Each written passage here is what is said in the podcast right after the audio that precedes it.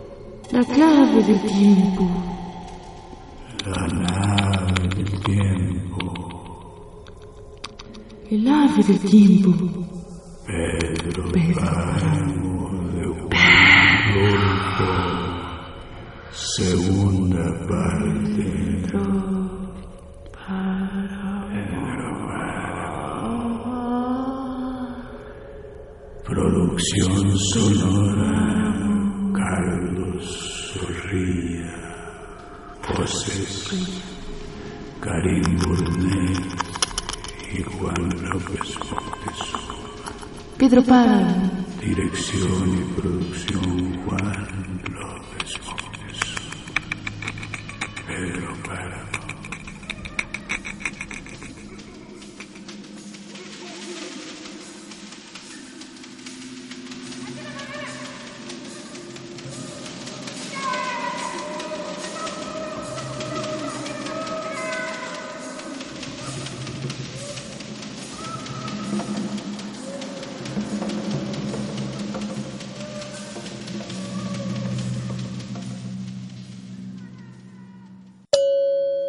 860 de AM. Radio UNAM. Las butacas están llenas. El rojo telón se abre. Que se vaya al diablo. Habráse visto canalla semejante. Después de esto, ¿qué fe va uno a tener en los buenos vecinos? Es un granuja, un espantapájaros. Vaya con el adefesio. En escena, los actores están encerrados en estructuras geométricas. Atesoramos los recuerdos del teatro universitario. De manera que ahora voy a resultar yo el culpable, ¿verdad? Radio UNAM. Alma mater del cuadrante.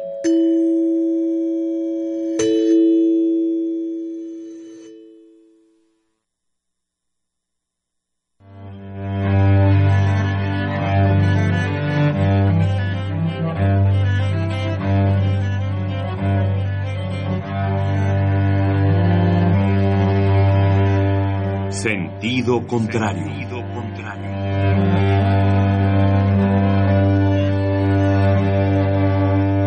El Museo Universitario del Chopo presenta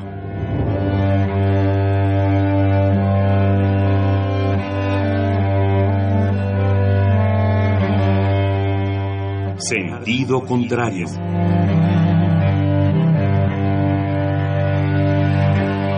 Una emisión de Marcelino Perelló. Producida para Radio UNAM, con la participación de Javier Platas.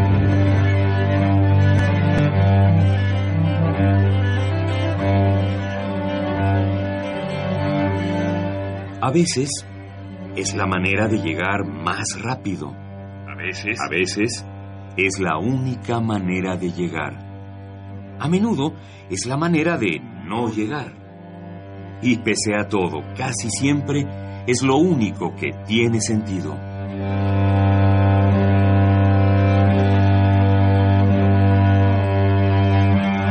Sentido contrario. Sentido contrario.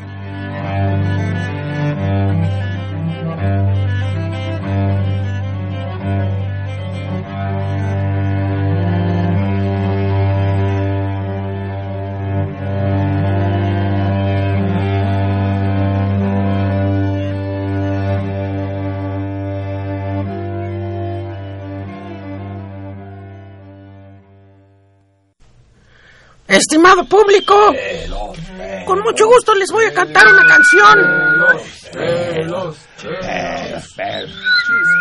Estimado público, déjenme trabajar.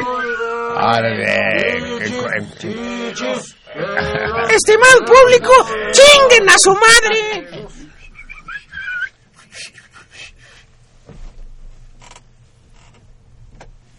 Quisiera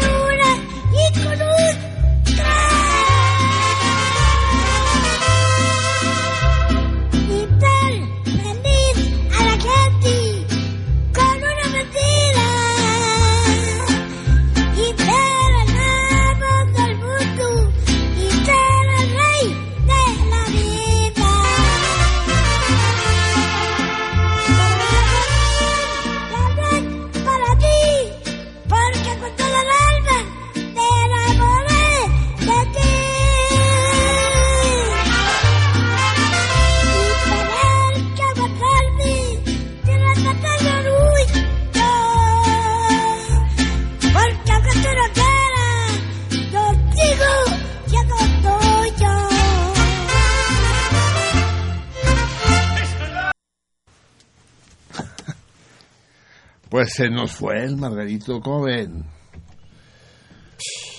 Uno diría que estos, estos seres diminutos deberían ser inmortales, pero no son. Se murió el Margarito. ¿Saben ustedes que yo no había oído nunca escuchar de Margarito? Cuando me dijeron ayer que había muerto Margarito, yo supuse que se refieren a Ausencio Cruz, la pareja de Víctor Trujillo. de Víctor Trujillo cu- cuando, Cuando hacían ese sketch magnífico, cuando Víctor Trujillo todavía no le daba las nalgas a- al dinero de Azcárraga y su proverbial lástima, Margarito. Yo creí que se referían a él. Y resulta que no, que es este otro personaje. He visto otros, o- otros enanos clásicos en el cine mexicano, algunos en películas de Buñuel, como en Nazarín, ¿no? Es el enano eh, Santanón, o no, el otro, ¿cómo se llama? Tuntún. Tuntún. Así es. eh, pero de él no había salido. Su popularidad fue sin duda lo- en- durante los años en los que yo estuve en el exilio.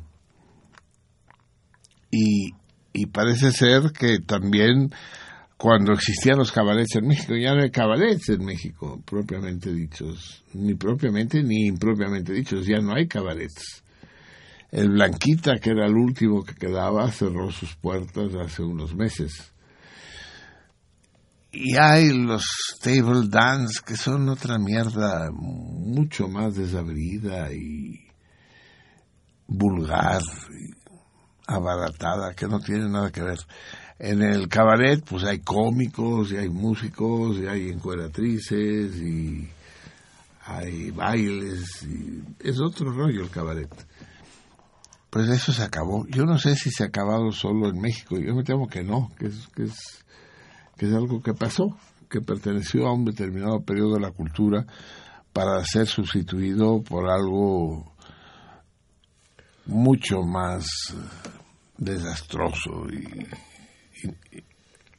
insatisfactorio. Pues bien, un homenaje a, Margarito, al que, del que nunca supe y del que vengo a enterarme a través de su muerte.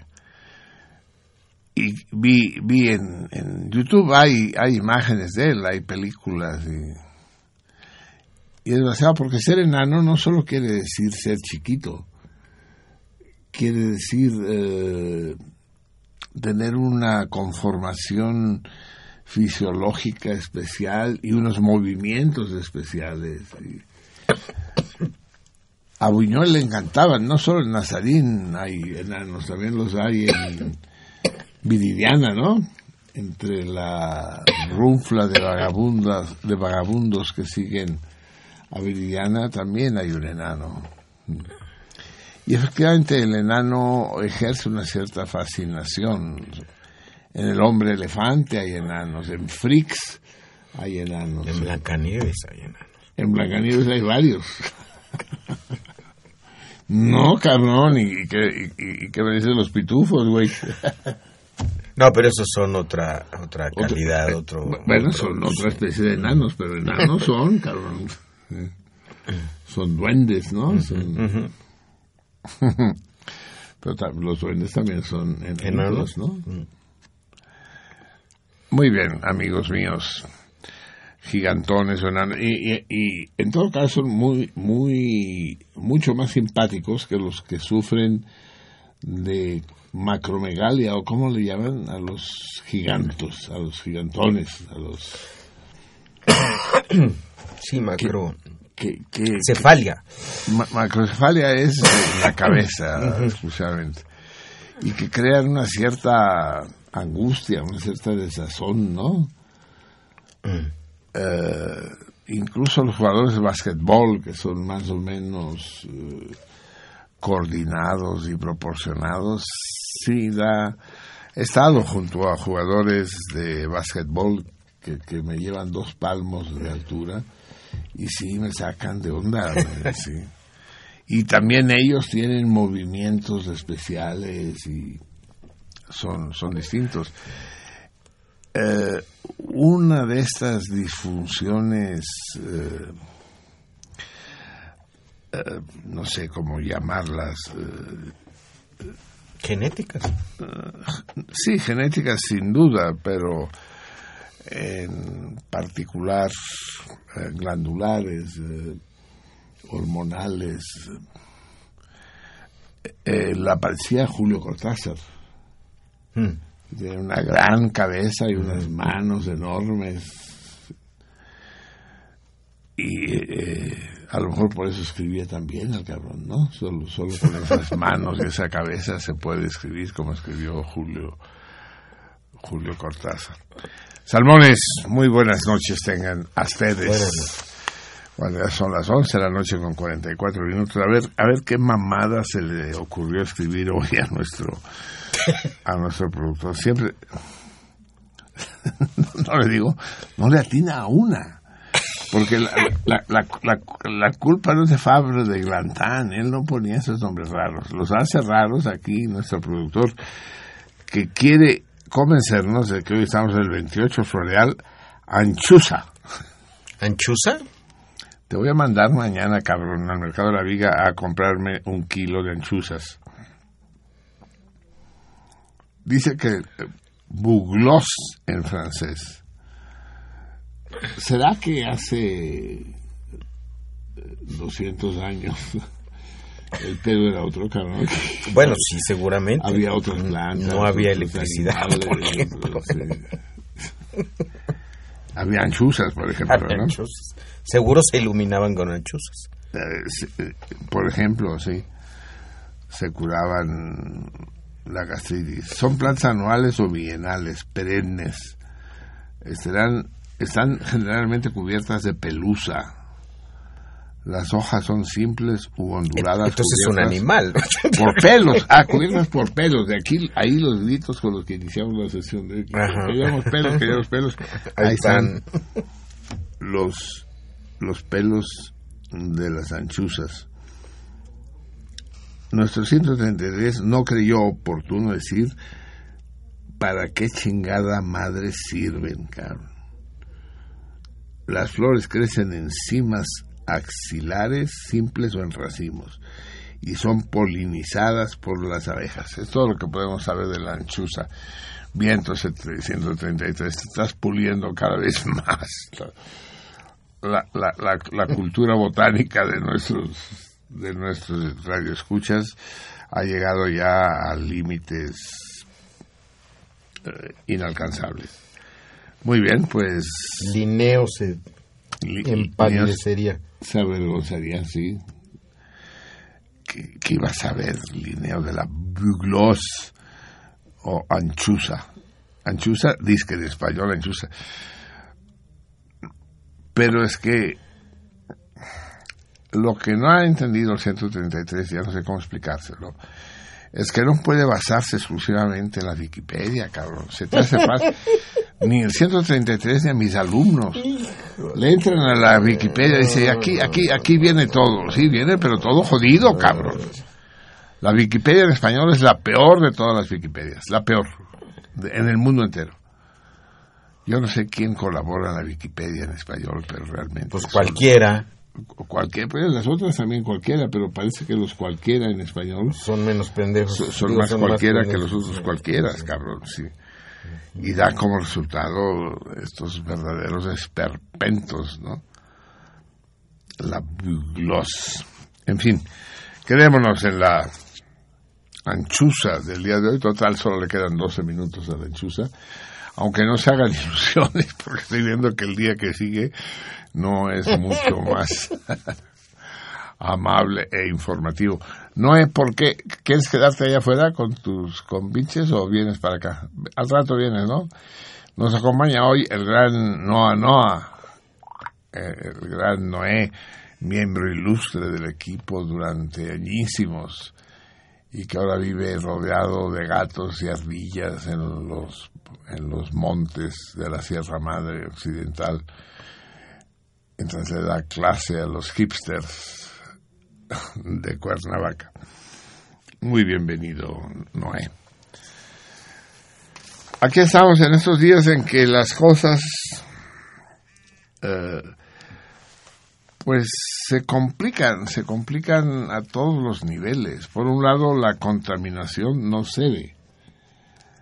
Y es difícil que ceda porque, por un lado, la estupidez de las medidas administrativas del gobierno, de los gobiernos, no solo no la resuelven, sino que acaban de agravarla. Pero por otro lado, hay males que están ah, enraizados en el modelo mismo de civilización. Y eso no hay quien lo resuelva, pues. Es decir, mientras se permita la utilización de los coches particulares, a menos que lleguemos al nivel 7 de, del hoy no circula y no pueda circular ningún coche, mientras eso no suceda, pues sí, la contaminación en de- determinadas situaciones atmosféricas, pues se va a agravar y, y no va a parar de agravarse. La pendeja reunión de París, donde se discutió cómo hacerle para parar la contaminación, no puede ser más cretina. Dice, se prevé que para el año 2000 la temperatura del planeta, ellos están hablando del calentamiento global, no de la contaminación, pero van juntos uno con otro, ¿no? Van de la mano. Que para el año 2000 la temperatura del planeta habrá subido 4 grados eh, Celsius. Y que, y que por lo tanto el nivel de las aguas del mar habrán subido, dependiendo de en qué lugar, entre 3 y 4 metros, llevándose de corbata varias ciudades portuarias o litorales en el mundo. Ahora quiero que me expliquen de dónde puta madre sacan ese dato y cómo lo calculan. ¿Cómo pueden saber cuál va a ser el ritmo de crecimiento de la temperatura del planeta a lo largo de un siglo? Es imposible, es eh, filosófica y empíricamente imposible. No hay manera de calcularlo. Y entonces lo que deciden es que hay que bajarle a las medidas de contaminación para que suba solo dos grados. Es decir, para los que para que los que se mueran no sean nuestros nietos, sino nuestros tataranietos. Oh, gran progreso, gran gran logro. No, lo que hay que hacer es que intentar que los nietos no se mueran, pues. Primero, eh, bueno, tomando las medidas necesarias, por un lado, medidas gubernamentales, medidas administrativas, y por otro lado, medidas culturales. Es obvio, pero, pero más obvio no puede ser, por el amor de Dios, si dejamos de ser un poco eh, un poco menos estúpidos de lo que somos. No sé si construí bien esa frase. Si dejamos de ser un poco menos estúpidos, si dejamos de ser tan estúpidos como lo somos, mejor. Nos daremos cuenta de lo que se trata es de que hay que terminar con la combustión de eh, combustibles eh, orgánicos. Hay que terminar con la combustión del carbón y del petróleo y del gas. Hay que terminar con eso. Ya, chole, cabrón. Y para eso es necesario que ciudades megalópolis, como se les ocurrió, ¿no? Eso seguro fue a Mancera. Es, es, es, es la única idea que ha tenido en los últimos 17 años. Vamos a llamarle megalópolis, ¿no? Como decía el Javier hace rato, mega- megalo... Megacefálica. Megalocráneo, ¿cómo dice? Megacefalia. Mega, mega. Megalocefalia. Eso. exacto. No, lo, que hay que hacer simplemente es decir, vamos a crear un puto sistema de transporte público de poca madre. Eh, metros, monorrieles, trolebuses, tranvías, transporte eléctrico no contaminante. Pero de poca madre, un chingamadral y terminar con los motores de combustión interna, pues. Tan sencillo como eso. Que los señores productores de coches se van a encabronar y que posiblemente los vamos a tener que fusilar, pues sí. Que los dueños de las compañías petroleras se van a encabronar y, y los vamos a fusilar junto con los dueños de, lo- de las eh, compañías automotrices, pues sí pero fusilémoslos de una puta vez, cabrón. No nos sigamos muriendo nosotros, que se mueran ellos. Fusilémoslos, pero, pero es que hay un crimen de lesa humanidad aquí. Es, es como el problema de la paz, los pacifistas, que hay que acabar con las guerras. Ay, Obama diciendo, sí, es necesario terminar con las guerras. Y, y- y- ¿Obama dijo eso?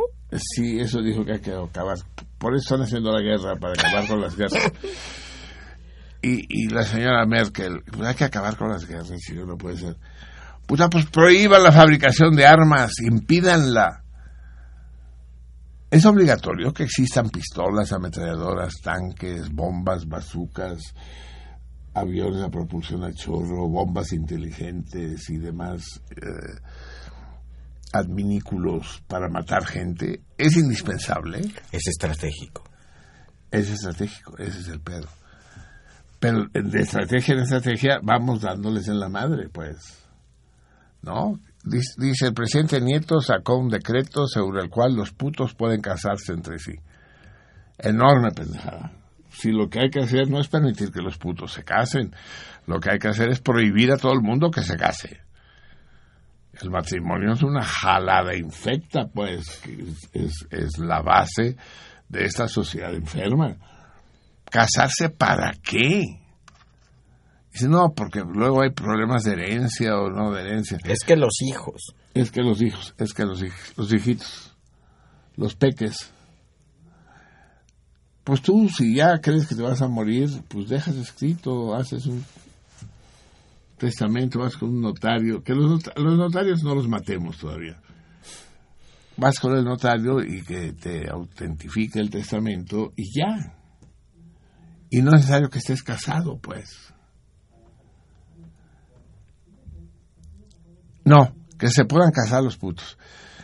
¿Qué ganamos con eso? ¿Ganamos algo? ¿Hay algún progreso? ¿Hay algún alguna ventaja para la humanidad y en particular para el, género humano de los putos? No, no hay ningún progreso. Es simplemente una cuestión eh, meramente simbólica, meramente eh, heráldica, ¿no? Ya tenemos derecho a casarnos. Bueno, sí.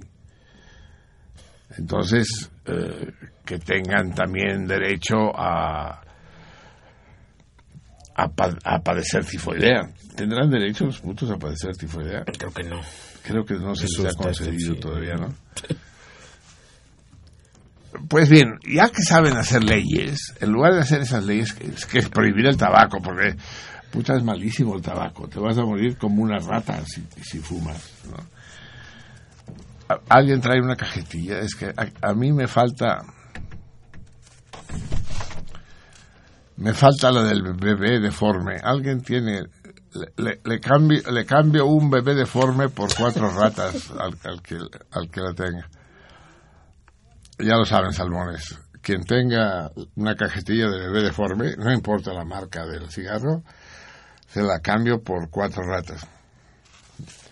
También tengo radiografías de, de pulmón con, Con cáncer terminal. con cáncer terminal, sí, sí, con,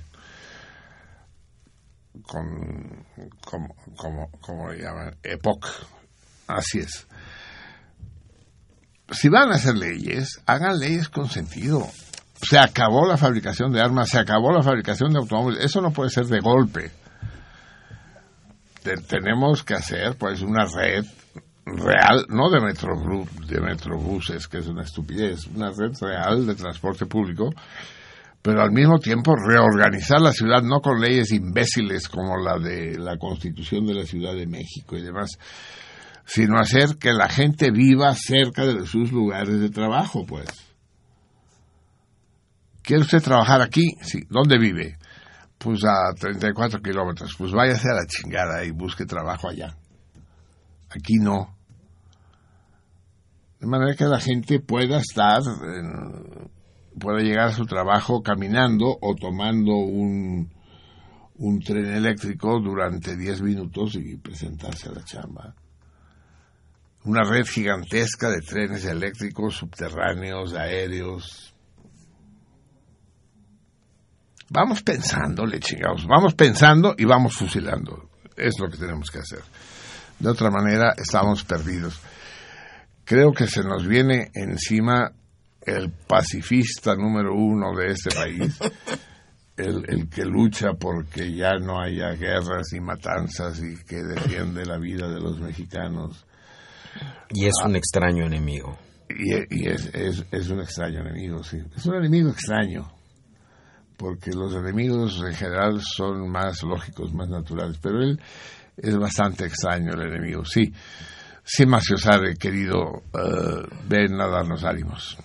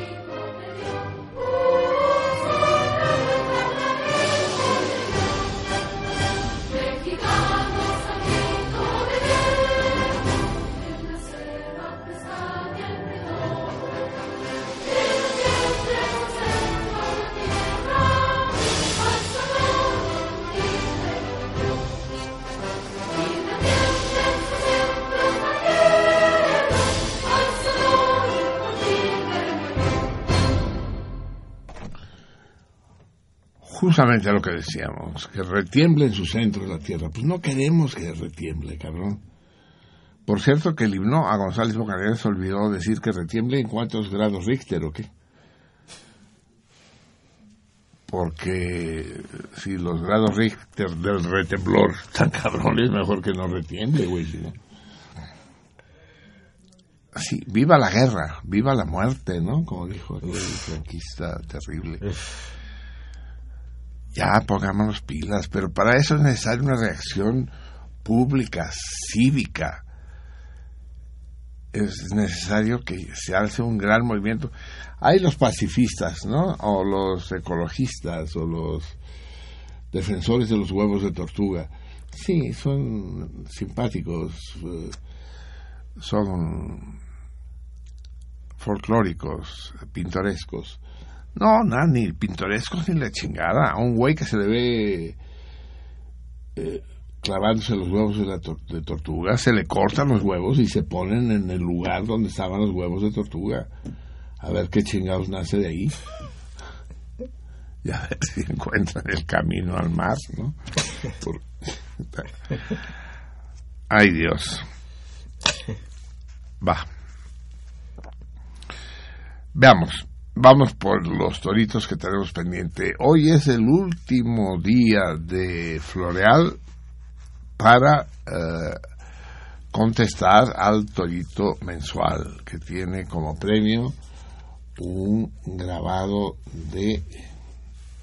Eh, ¿Macotela? De Gabriel Macotela, creo, sí. Sí, de Gabriel Macotela. Y eh, la pregunta es, ¿qué bandera eh, nacional en el mundo es en blanco y negro? ¿Qué bandera de qué nación, de una nación que no tiene Estado, es en blanco y negro? Para participar en el concurso de ese torito, recuerden, es indispensable escribir, mandar una carta al apartado postal 21111 de eh, la Ciudad de México. No, no, no, no es que hagan eso de CDMX que me caga, porque ya, somos inter- internautas. No, no, no. México Ciudad. México Ciudad. México Ciudad. Así. Apartado postal 21111, código postal 04020, México Ciudad. ¿Qué nación sin Estado en el mundo tiene una bandera en blanco y negro? Y gánense el grabado de Gabriel Macotela. Y por otro lado, vamos a plantear el torito del día de hoy. O sea, de ayer. Ah, pues ya se acabó el pinche día este, Ujú. Anchusa, afortunadamente. No, pero no te pongas contento, Javier. No, no porque Es empieza que ya me otro- comí una chuza, entonces otro pone día uno muy, feliz. muy cabrón. ¿Ah, sí? Sí, es, es el día sinapsis alba. es que pinche 133.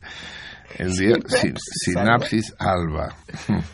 O sea, hay sinapsis albas y negras. Y sí, y, y, y- y bicolores que van. es- Este es alba. CNB en francés, sinapsis alba, 29 floreal. Bueno, aquí aclara un poco más. Dice, la mostaza blanca, sinapsis alba, es una planta anual de la familia de las crucíferas. La cosecha de la semilla de la mostaza se hace justo antes de que dichas vainas maduren del todo. Las semillas de esta especie de mostaza tienen dos milímetros de diámetro y con un color que puede ir del beige o el amarillo al marrón claro. Maravilloso. No, no dice que se coma, aunque el hecho de que sea Es una que mostaza, La sinapsis no se come, la conapsis sí. así es. Pues ya estamos en el día sinapsis, cabrón. Alba, además. Alba, la querida Alba, nuestra continuista, Ah, que, sí. a la que ya no vemos por la, la hora a la que llegamos ahora. Pues bien, en el día sinapsis Alba, el torito es el siguiente. Un célebre científico e inventor eh, se estaba quedando ciego. Y entonces antes de quedarse ciego del todo, decidió aprender braille. Braille, saben ustedes lo que es, es un sistema de puntos en relieve por medio del cual los ciegos pueden leer y escribir. Y los que tienen experiencia lo hacen con una habilidad sorprendente. ¿no? Tan sorprendente que nuestro científico, cuando todavía leí, podía leer perfectamente con los ojos, prefería leer en braille. Decía que era mucho mejor leer en braille que leer el alfabeto arábigo. Sí, leer de manera visual. Tal cual. Uh, ¿Quién era ese cabrón, amigos míos? ¿Quién fue ese científico inventor que antes de quedarse ciego del todo afirmó que era mucho mejor leer en braille que de manera visual? Díganoslo al 55 89 no, no 36 55 36 89 89 55 36 89 89 y desde fuera de este Valle de los Lamentos al 01 800 50 52 688 01 800 50 52 688 o bien escríbanos a través de Twitter a la salmoniza, la guion bajo salmoniza, o a Facebook también a la salmoniza, solo que sin el guion bajo, la espacio salmoniza. Les recuerdo que los comentarios que hagan ustedes al programa o que quieran hacer públicos, publíquenlos de manera abierta mientras que las respuestas al torito háganlas de manera oculta, directa, discreta, eh, de manera que los otros salmones no se aprovechen de su indudable y eh, deslumbrante sabiduría. Así pues, amigos míos, recuerden que célebre científico, inventor, eh, mientras estaba en pleno proceso de quedarse ciego y que ya había aprendido braille, decía que era mucho mejor leer en braille que leer las letras de manera visual. Y siguió haciéndolo hasta que ya no pudo, claro. O sea, siempre, bueno, ya no pudo cuando, cuando se quedó, cuando, cuando, cuando se quedó sin sensibilidad de los dedos. lo sigo haciendo todo el tiempo, incluso cuando ya se quedó sin vista. Bien, amigos míos, eh, son las... Mm, no, que son las 12 de la noche con 9 minutos de la sinapsis alba. Te voy a pedir un frasco, cabrón. Me vas ahorita al Oxxo y pues, traes un frasco de sinapsis alba. Yo, Y a mí con... Sin no, no, no me late. Pero que en cualquier caso que sea de McCormick. ¿no? Sí, sí. Hellmans mejor. Hellmans, Hellmans, sí, sí. Sí, sí, es, es mejor. Sí, la sinapsis de, de Hellmans ha sido tradicionalmente. tradicionalmente mejor. Amigos, hoy es cumpleaños de una de nuestras salmoninas, de la querida Laberinto, que se encuentra ausente porque anda torturándose ahí, yo no sé Mm, qué pobrecita, yo sé. ahí entre Que le hayan sol, sol, la a arena, tirarse ahí a embadurnarse de sí, el, el agua, el mar, el- salada además. puta, sí. Creo que es salada, ¿verdad? Sí, sí. sí. Y la arena es así como, como harina, no, no es arena, es harina. ¿no? Blanca. Sí, muy, muy, muy bien. Muy desagradable. Pobre, Sí, pobre, pobre Adriana. eh, laberinto. Pues hoy es su cumpleaños.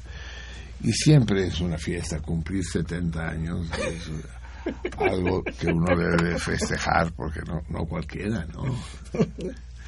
Ven, vamos a, vamos a celebrar a la querida, a la querida laberinto que se encuentra allá en las lejanas playas del imperio maya.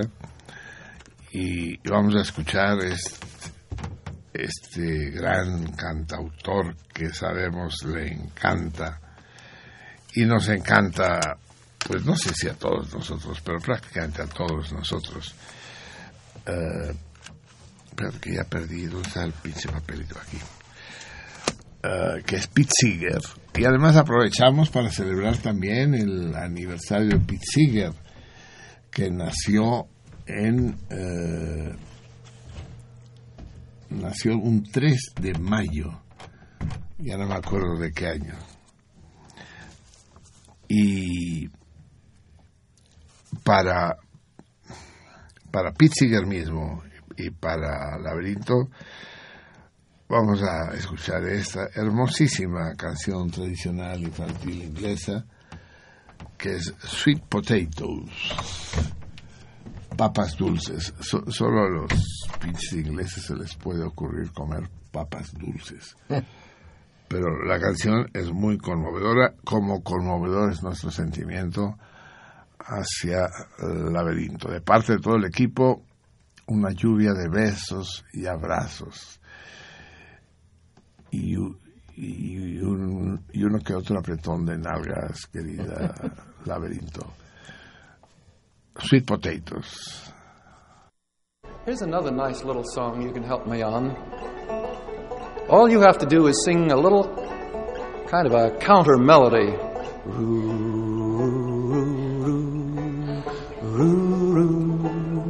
Sing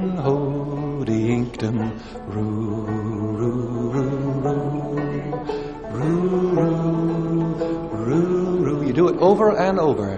Roo roo roo roo roo roo. Sing ho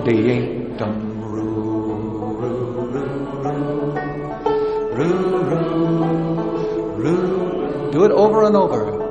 Soon as we all cook sweet potatoes, sweet potatoes, sweet potatoes. Soon as we all cook sweet potatoes, eat 'em right straight up. Soon as supper's at Mummy hollers, Mummy hollers, Mummy hollers. Soon as supper's at Mummy hollers, got to go to bed. Soon's we touch our head to the pillow, to the pillow, to the pillow. Soon's we touch our head to the pillow, go to sleep right smart. Soon's the rooster crow in the morning, in the morning, in the morning. Soon's the rooster crow in the morning. Got to wake right up. Soon's the school bus stops on the highway, on the highway, on the highway. Soon's the school bus stops on the highway. Got to go to school. Soon's the school bell rings in the afternoon, in the afternoon, in the afternoon. Soon's the school bell rings in the afternoon. Then we go right home. Soon as we all cook sweet potatoes, sweet potatoes, sweet potatoes. Soon as we all cook sweet potatoes, eat 'em right straight up.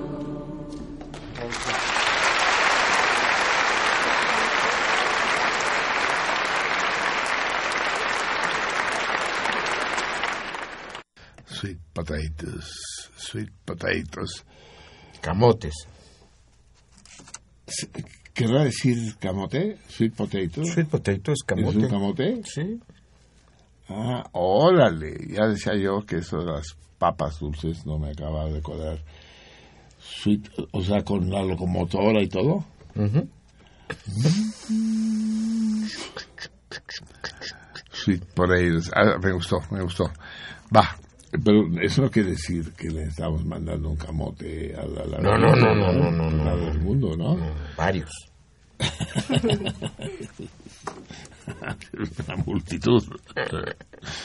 Amigos, amigos, son las 12 de la noche con 16 minutos. Hemos cruzado. El sol ha cruzado nuestro meridiano teórico una vez más.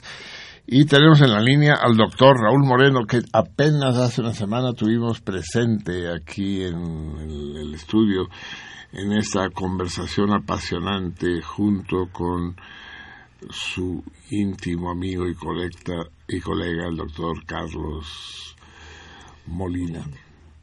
Eh, es para nosotros, pues, un nuevo orgullo y al mismo tiempo un nuevo motivo de angustia el escuchar al doctor Raúl Moreno porque siempre plantea cuestiones intranquilizantes y que contradicen el Vox Populi y el sentido común más vulgar y mediatizado. Uh, buenas noches, mi querido Lebrán. Buenas noches, Marcelino. Pues mira, eh, hace unos días el presidente de Estados Unidos, eh, Barack Obama, anunció que irá pronto a Japón y visitará la ciudad de Hiroshima. Eh, y aclaró, una aclaración muy pertinente, que no iba a pedir perdón.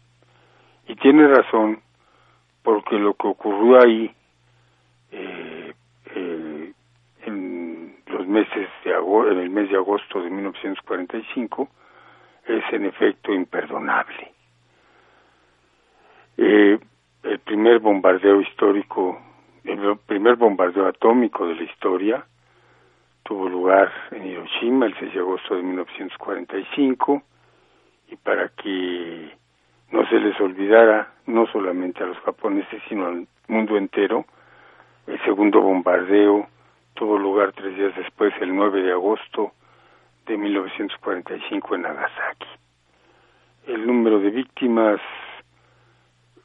casi podríamos decir que es incalculable porque ha sido objeto de una manipulación indecente como lo han sido casi todas las eh, los números de víctimas del conflicto mundial que eh, se produjo en los años entre el 1939 y 1945 y que abarcó al mundo entero.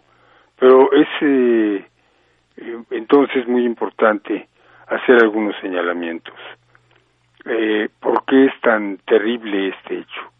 No solamente por el número de víctimas que causó, sin duda es el acto criminal eh, más eh, atroz de, la, de, lo que se ha llamado en términos generales la Segunda Guerra Mundial, eh, sino que, o los dos actos, ¿no? el de Hiroshima y, su réplica en Nagasaki, y eh, porque lo que ocurrió con el asesinato, el genocidio de los judíos en Europa o de los eslavos o de los gitanos, pues fue un proceso de largo de años. Aquí fue un, pues fueron dos momentos prácticamente instantáneos en los que se produce la muerte de cientos de miles de personas. Eh, Hiroshima y Nagasaki eran ciudades abiertas, es decir, ciudades sin defensa militar que se proclamaban así precisamente para evitar ataques aéreos de tipo militar, porque no tenían eh, defensa y porque no eh, eh, querían figurar como blancos eh, de las eh, fuerzas aéreas enemigas. Había varias ciudades en cada uno de los países beligerantes que estaban consideradas como ciudades abiertas. Hiroshima y Nagasaki eran ciudades abiertas, de tal suerte que eran ciudades indefensas. ¿Y, y por qué se produce este bombardeo? Eh, se ha dicho, así lo dice sobre todo la historiografía norteamericana occidental, que eh, ahí se acabó, que era para poner fin a la Segunda Guerra Mundial. La, segura, la Segunda Guerra Mundial se había acabado algunos meses antes, cuando cae Berlín, cuando Alemania es ocupado por las fuerzas aliadas y cuando se produce la capitulación de, de, Alemania frente a los aliados. Lo que pasaba en el frente del Pacífico era un remanente de la guerra. Eh, Japón en realidad estaba vencido, eh, había sido destruida su flota, lo cual le había permitido a Estados Unidos aproximar sus portaaviones a las costas eh, orientales del Japón para eh, occidentales del Japón para producir eh, los, los eh, ataques a, aéreos devastadores sobre las ciudades, los puertos, la, los centros fabriles, eh, en fin, de, de, de Japón. Se produjeron los bombardeos sobre Tokio fueron diez veces más devastadores que los aeropuertos alemanes, que los bombardeos alemanes sobre Londres, por ejemplo. Eh, el ejército japonés había sido eh, expulsado de las islas meridionales del Pacífico, que eran estratégicas. Eh, los ejércitos japoneses estaban siendo batidos por los movimientos eh, nacionalistas populares en China, en las penínsulas de Corea y de Vietnam. En fin, Japón estaba realmente derrotado a esas alturas de la guerra.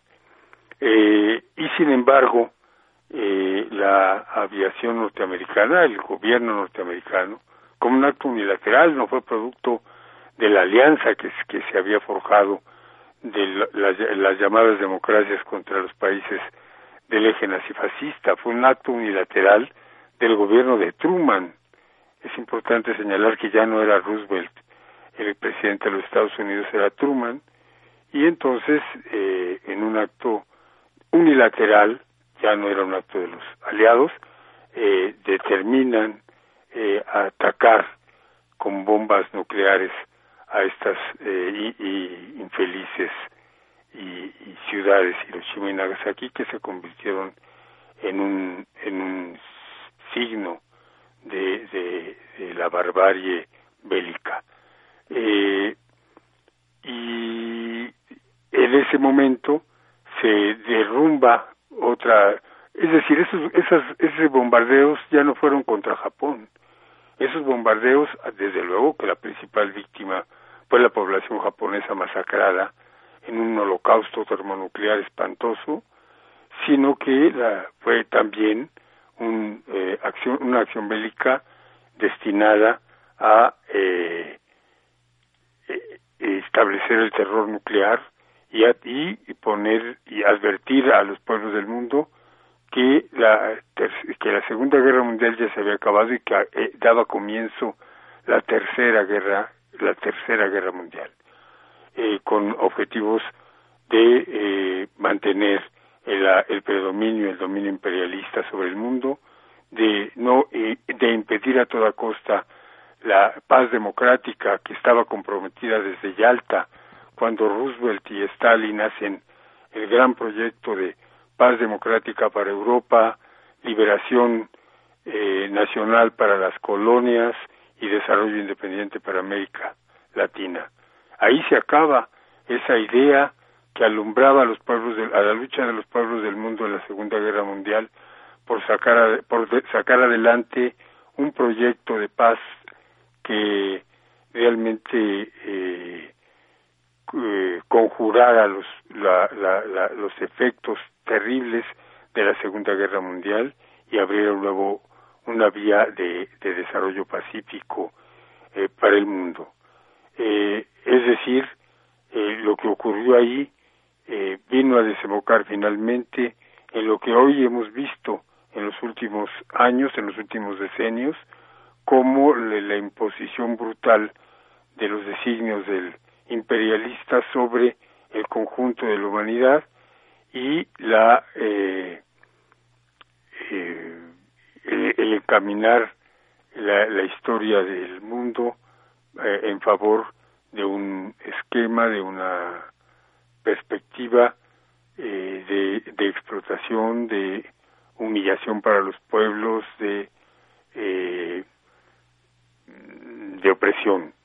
Eh, de, por supuesto, los pueblos no han dejado de luchar y no van a dejar, no ha sido tan fácil que esto eh, ocurra. Es más, ahora mismo, a pesar de todo, hay un conjunto de luchas en todo el mundo que, eh, mal que bien, han logrado una recomposición de fuerzas y eh, a pesar de las eh, de la barbarie desatada en, por ejemplo, en Siria, en Medio Oriente, hay una resistencia notable y una nueva conformación de fuerzas políticas y militares en el mundo.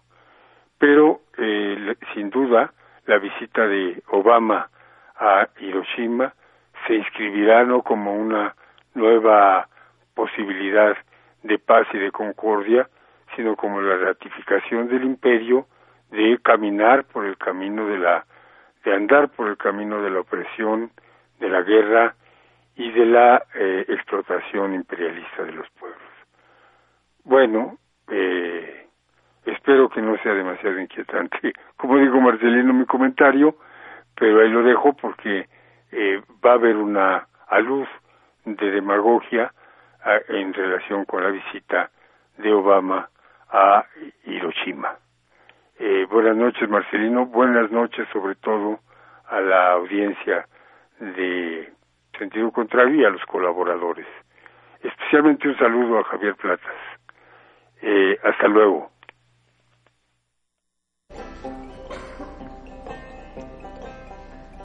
Here is a song from Japan.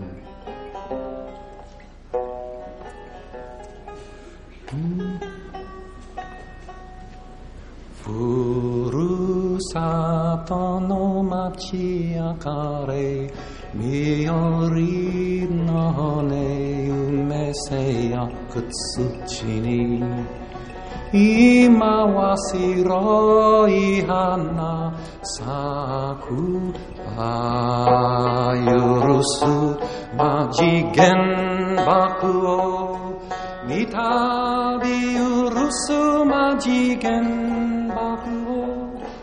soare rano macini. In the place where our old home was destroyed, we buried the charred bones of our relatives. Now the white flowers are blooming there. Oh, we must never allow, we must absolutely forbid another atom bomb to fall. Deadly rain gathers poison from the sky, and the fish carry death in the depths of the sea. Fishing boats are idle, their owners are blind. Deadly harvest of two atom bombs. Then, landsmen and seamen, you must watch and take care that the third atom bomb never falls. Furu sato no machi akare mio ridno hone ume se yakutsuchini ima wasiro ihana saku Hayurusu majigen bakuo Mitabi yurusu majigen bakuo Ware radno ma chini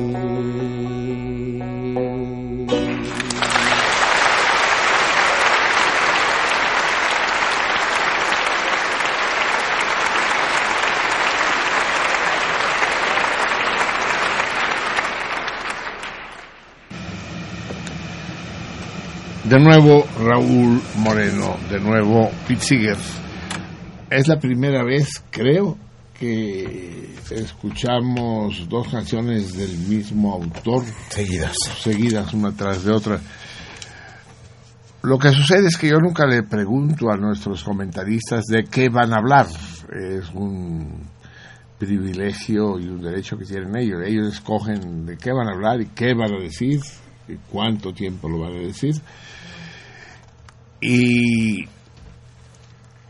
y hoy Raúl escogió hablar de la visita de Obama a Japón. Y tenía yo enfrente este disco extraordinario de Pete Seeger del concierto del Carnegie Hall, el célebre concierto del Carnegie Hall del 8 de junio de 1800, 1963 que nos hizo llegar Héctor Covarrubias. Eh, y era imposible no poner esta canción, este tristísimo y, y al mismo tiempo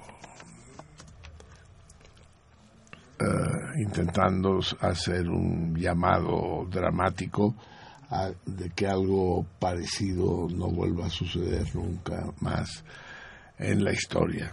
Yo no sé hasta qué punto el llamado podrá tener algún tipo de eco o algún tipo de resultado. En todo caso ya no se los tradujo, se los traduje, él lo tradujo al inglés. Dice, la muerte está en todos lados, está en el fondo de los mares, los peces la traen, la muerte está en el aire, los pájaros la traen. Y lo que es muy interesante de lo que dijo Raúl, como todo lo que él acostumbra decir, es que es un genocidio peor el que se produjo en Japón que aquel que se produjo en Europa del Norte, en Alemania, en los campos de concentración nazis. Y lo que él dice, y coincido plenamente con él, es que el, el genocidio nazi, el genocidio de los judíos y de los eslavos y de los gitanos, es, es un proceso lento y social y con, derivaciones muy complejas. En cambio, lo de las bombas atómicas sobre Hiroshima y Nagasaki es una decisión fría eh, tomada a- en torno a una mesa con toda con toda la con todo el cinismo y el y el descaro de decir pues vamos a darles una lección cuando eh, igual como dice Raúl Japón ya estaba vencido. Era simplemente dar una lección una una demostración de fuerza. Es como estas, estos videos que ustedes se han cansado de ver en, en YouTube, cuando el, el, perseguido balaseado ya está en el suelo madreado, se acerca el policía o el perseguidor y le mete otro balazo para que quede claro, cabrón. Y ese fue el mensaje de Hiroshima. Y es terrible que Obama vaya y diga que no irá a pedir perdón. Y aquí sí discrepo con, con Raúl. Él dice, tiene razón, que no pida perdón porque lo que hicieron es imperdonable. Pero eso no le impide pedir perdón. Si lo pidiera, no se lo concedería, no se lo concederíamos, sin duda. Eh, Perdón por lo que hicimos. Pues no te perdonamos, cabrón. Pero al menos ya lo dijiste, ya, ya hiciste un gesto. Es como con los españoles de América Latina. 500 años después. El problema de lo que los españoles hicieron en América Latina hace cinco siglos es brutal, pero lo hicieron unos bestias de- del- del siglo XIV, pre-renacentistas, pues, y sin el más mínimo escrúpulo. Pero, y el gobierno de hoy, y el gobierno socialista, y el gobierno de los demócratas, hoy, en el siglo XXI, el reyesuelo ese de Zazuela que tienen ahí, no debería haber pedido perdón. En lugar de vanagloriarse a cada rato con su premio Cervantes y su Fernando del Paso de bufón, eh, no debería decir, y, y perdón por lo que hicimos. O sea, no, el imponer el español y el catolicismo no fue un logro, fue una barbarie. Tendrían que haberlo hecho. Y tendría que haber, Obama, evidentemente, haber dicho, pues, perdónenme, cabrón, porque no, no venía el caso, ¿no? Pero no, en todo caso, sí, Raúl, tal como tú dijiste que yo dije, tus comentarios son siempre muy inquietantes y plantean conflictos de una manera distinta a la habitual. Tanto hoy como la semana pasada, junto con nuestro querido y agudo Carlos Molina, eh, nuevas facetas de ese complejo diamante que es eh, tan brillante y a veces tan miserable de la cultura humana sobre la Tierra. Amigos míos, son las 12 de la noche con 36 minutos en esta esquina de Adolfo Prieto y Rafael Donde. La gente se equivoca y cree que estamos en la esquina con Sola. No, con Rafael Donde. Donde, donde queda Radio UNAM. Exacto. Adolfo Prieto 133. Eh, hice un pequeño error hace un rato. Dije que el premio para el torito mensual, el torito de Floreal, era un grabado de, de Gabriel Macotela y no es así, es un grabado de René Freire, eh, que no tiene nada que pedirle a, a Macotela. Y si no, vean la foto que subió Lucía Villarreal. De su. De su René Freire, ¿no? Chingadera, son pinche vieja. Saludos, doctor Moreno, gracias por el saludo, lo abrazo también. Ah, ¿Tenemos llamadas de nuestros.? Sí, hay llamadas. Lupe, pasando lista de presente en el programa como la Salmona Mayor. Saludos especiales para Juan Manuel, para Javier y para todo el equipo. Para Marcelino, saludos y besos. La gran Lupe, la indispensable Lupe, nuestra querida Lupe. Hace tanto que no hablo con ella, chingada madre, no encuentro el momento. Y la extraño tanto a la Lupe querida. La vi en la fiesta, eso sí, pero en medio del barullo era difícil platicar con ella. Y además la mejor manera de platicar con Lupe es por teléfono, que es cuando oye mejor. Eh, en, en, persona se le dificulta la audición. ¿Qué más tenemos? Martín Catalán, para saludar a toda la banda y en espera del torito, para empezar a, hacer, a buscar la respuesta. Ojalá puedan leer lo que le dejé de Mario Benedetti. Sí, ¿dónde quedó eso? ¿Lo trajimos? Sí, ay, ay, ay, ay creo que no lo traje. Sí.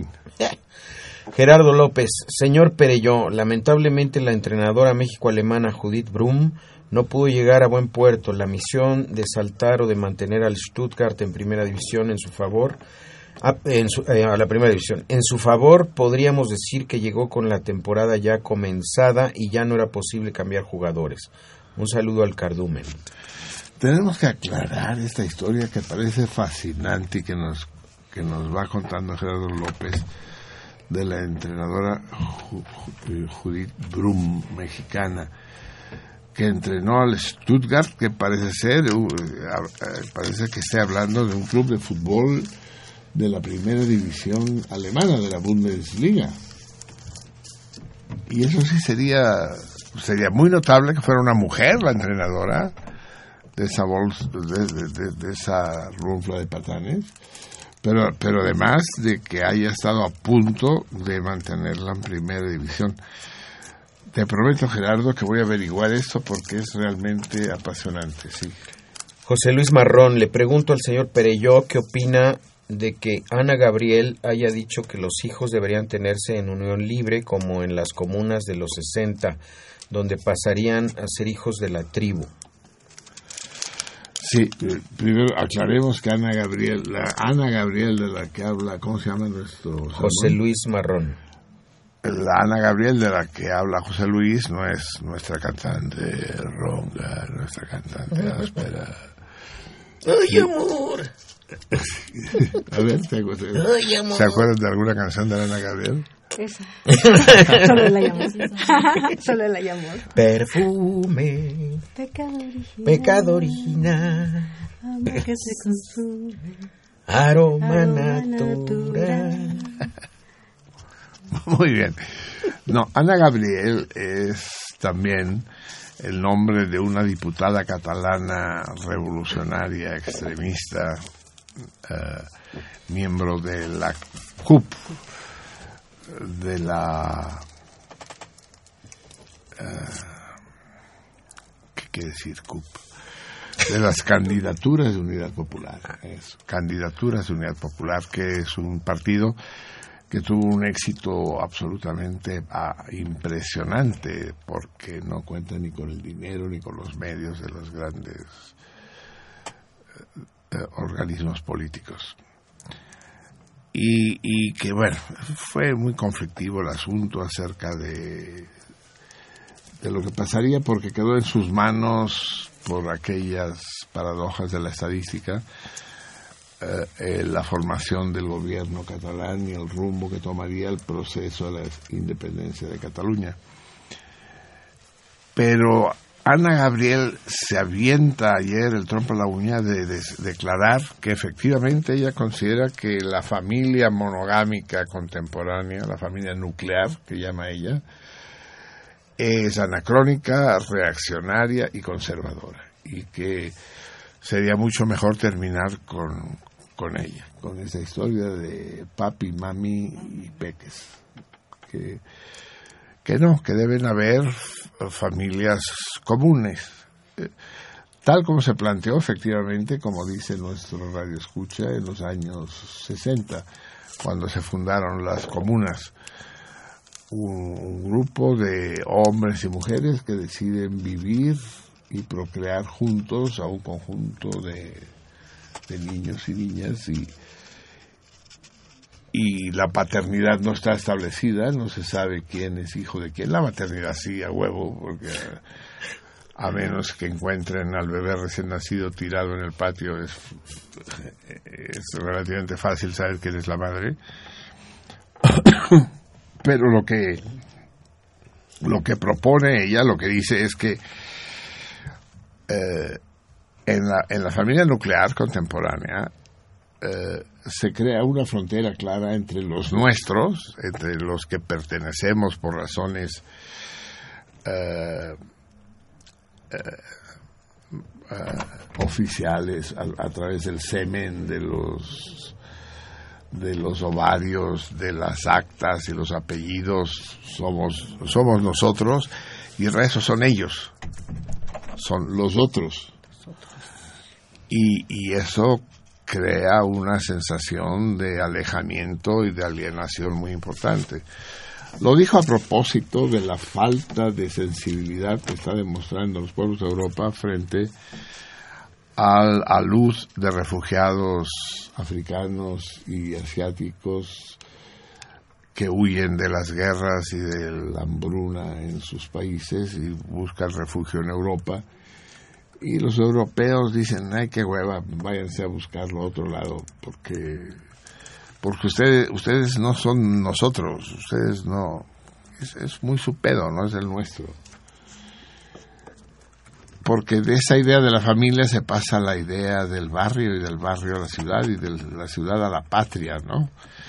A nosotros nos preocupa lo que pasa en México. Ya lo que pasa en Guatemala, hijos, pues hay un río de por medio, pinches guatemaltecos, arréglenselas pero hay una vibración especial, dice ella, para los que consideramos nuestros hermanos, nuestros hijos, y una indiferencia eh, dramática hacia los demás. Y eso lo promueve y lo, lo conserva y lo patrocina la familia nuclear, la familia estricta mientras que una familia, un concepto de familia más amplio, como los que existieron en la antigüedad, la tribu, el, la tribu, el clan, la familia sindiásmica, la familia... En minos, los minuanos. Los minuinos.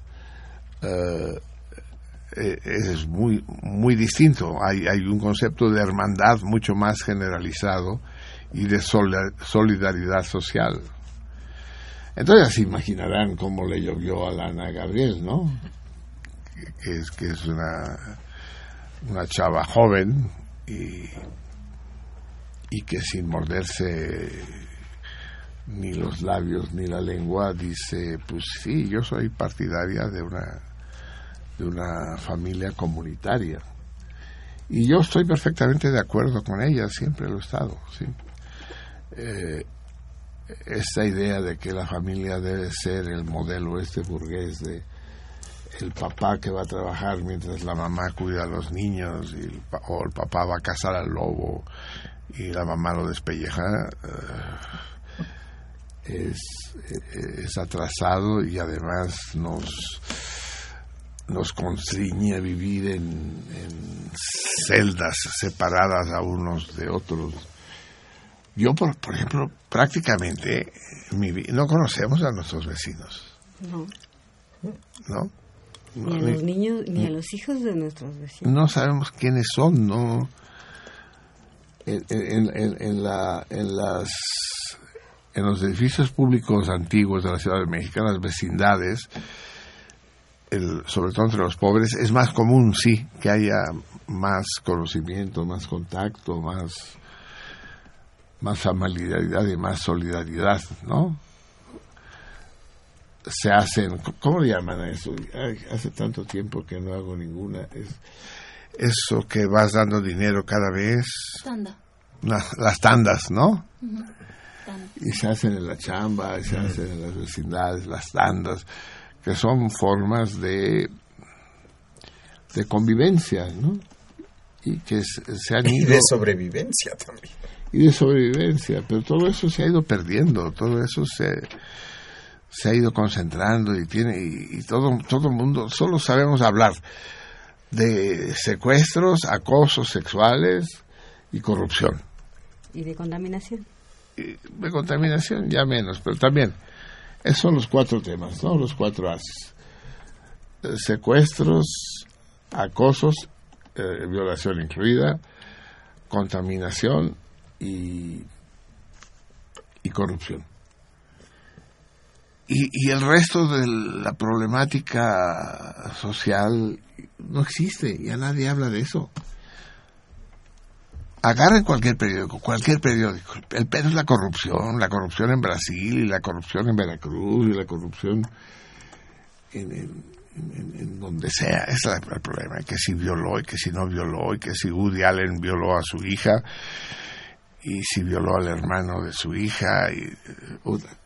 sí, es que puta, es una mentalidad muy enfermiza, ¿no? Porque en realidad, como nos gusta la idea de la violación, pues hablamos de ella y la condenamos. Ay, qué horrible, ay, qué horrible, la violó, ay, qué horrible. Pero cuéntame, ¿cómo, cómo fue? ¿Cómo fue? ¿Por delante o por detrás? Increíble. Jesús Acevedo, Marcelino, un abrazo y una pregunta. Mardonio Carballo es gente de Carmen Aristegui. ¿Crees tú que Carmen Aristegui tiene una relación directa con Morena y AMLO? Yo estoy dispuesto a hacer comentarios políticos sobre Carmen Aristegui para que los dos discutamos y nos divirtamos. Bienvenidos tus comentarios, querido. De Mardonio ni no tengo la más puta idea. Y de la relación entre Carmen Aristegui y el Chairo Mayor tampoco sé gran cosa. Eh, sé que son muy cercanos, sin duda alguna, pero esto que tú le llamas relación directa, eh, no me atrevería yo a asegurarla. Y no me parece, yo creo que Carmen Aristegui es una profesional del periodismo, no, no es una no, es una embutera ni chayotera Propagandista. no propagandista no no creo yo creo que sí es una periodista y que ejerce el periodismo desde, desde la, desde la óptica que a ella le corresponde pero discutámoslo Jesús discutámoslo David Hernández, hace 26 años, en mayo de 1990, vino a Chalco el Papa Juan Pablo II. En la escuela decíamos, la verga dijo el sumo pontífice. Era un juego de palabras verga y sumo. Porque un albur pues pero, pero ¿qué, qué puedes esperar de los albures de Charco cabrón no sé José Bolaño, contesté el torito mensual ahorita para que vean que no somos tan pendejos, ¿no? Pero este torito hay que contestarlo por correo, ¿no? ¿Entiendo? el mensual El sí mensual, sí, entonces no, no vale. Y que si lo puede repetir. Eh, que pues to- todavía tienes una semana trae la carta personalmente a Radio UNAM porque en- por correo no te va a llegar José Bolaños, uno es Bolaño y el otro Bolaños. Bueno, respecto a los dichos del señor Wonchi, yo le contesto, de ninguna manera estaban vencidos los japoneses antes de las bombas. Hubiera habido mucho más bajas si no hubiesen echado las bombas. Sí, la idea, la idea esa tradicional, ¿no? Eh, eh, vis pacem para es, es decir, eh, si quieres la paz, prepara la guerra, haz la guerra para propiciar la paz. Si no hubiera habido las guerras, digo, eh, si no hubiera habido las guerras no hubiera habido bombas, eso seguro. Pero lo que él dice es que si no hubiera habido bombas, hubiera si se hubiera prolongado la guerra. Pues es bastante discutible. Pero el, pro- el problema aquí no es tanto de estrategia político-militar, querido amigo, es más bien un problema de ética y cultura. Hay cosas que se valen y cosas que no se valen, y eso depende de cada época y de cada constelación moral. El 4. Nomás quiero mandar un saludo a toda la pandilla de parte del 4. Órale, el 4 aparece, viva el 4. Si supieras 4, cuánto te extrañamos todos por aquí. Hasta se pondría El queridísimo 4, aparezcase mi 4. Te, va- te vamos a quitar el número, cabrón, si sigues demasiado tiempo sin venir. Y hay aquí varios que quieren el 4, ¿verdad? Martita, señora Martita Domínguez. Le mando muchos besos al señor Marcelino. Soy la admiradora número uno. Es un hombre con todos los dones. Eres la persona más encantadora del mundo. Eh, Martita, ¿podrías enviar una foto y En bikini, una fotocopia, sí, una, una fotocopia de tu cuenta de, tu cuenta bancaria? De hecho, eso, eso primero, primero No. lo último, ¿no? No, muchas gracias, Martita. Eh, eh, me encanta que piense así. Ojalá y hubiera más gente. José Bolaños, yo no sabía que existía una diputada que se llama Ana Gabriel. Marcelino, ¿qué opinas de que en Rumanía pusieron una base de misiles y los rusos están haciendo un negociazo con la venta de armas? A ver, son dos cosas distintas. Supongo que la base de misiles que pusieron en Rumanía es gringa. Supongo. Y que, y que debe existir en la ex Unión Soviética fábricas privadas de armamento, tampoco lo dudo absoluto. La venta de armas es uno de los grandes negocios en el mundo, son, no, solo, no solo en Rusia, sino en Estados Unidos, en Francia, en España y demás, pues sí. En- en los países más pacifistas del mundo, el negocio número uno es la venta de armas. Vamos a ver, ya están aquí nuestras salmoninas en nuestras respectivas hotlines. En Twitter está la salmonina Vika. ¿Qué nos dice? Ahí sí está con su abanico, es muy, muy señora la Vika, muy, a- muy acá, muy... Maja. Muy, muy, muy maja, sí. Nos escribe Carlos Juárez. Buenas noches y saludos a todos. Pregunta para Marcelino. ¿Dónde queda el exilio? El exilio, mira, te, tomas... En la- en la Roma. to- sí, sí. Exacto, en la mercería del refugio. Te vas, te vas, te vas todo derecho por la avenida Conflicto. Cuando llegas a la plaza de enfrentamiento, te vas a la izquierda por eh, el- la, por la avenida Agudización y en el callejón de alboro- alborotos militares de- desencadenas en bombardeo. Ya de bombardeo ya tomas eh, pies para que os quiero y llegas al exilio. ¿Qué habrá querido preguntar? Sigamos. César Berlanga eh, felicita y manda abrazos a Adriana, a la querida Adriana. Esperemos que nos esté escuchando el laberinto. Francisco Castilla, buenas noches a toda la salmoniza, presente y en sintonía.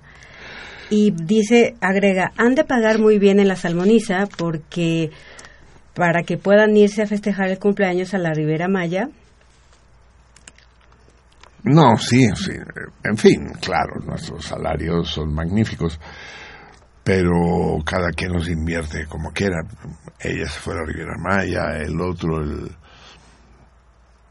el John Charles se fue a pasar unos días a Los Ángeles, la, la Vampi estuvo en Colombia, en Baja California. No, sí, pero se cambiaron de casa, sí, sí. Los salarios son grandes, pero los, los impuestos son los que caen. Queremos que se eliminen los impuestos. Joven Marcelino, eh, la Ah, el principio me encantó. Vamos a ver si sigue mejor. Francisco Castilla. Joven Marcelino, la contaminación se forma de 80% corrupción y 20% de emisiones a la atmósfera. Sí, es lo que te decía, joven Francisco. Eh, la corrupción, la corrupción, la corrupción, la obsesión de la corrupción y de la contaminación.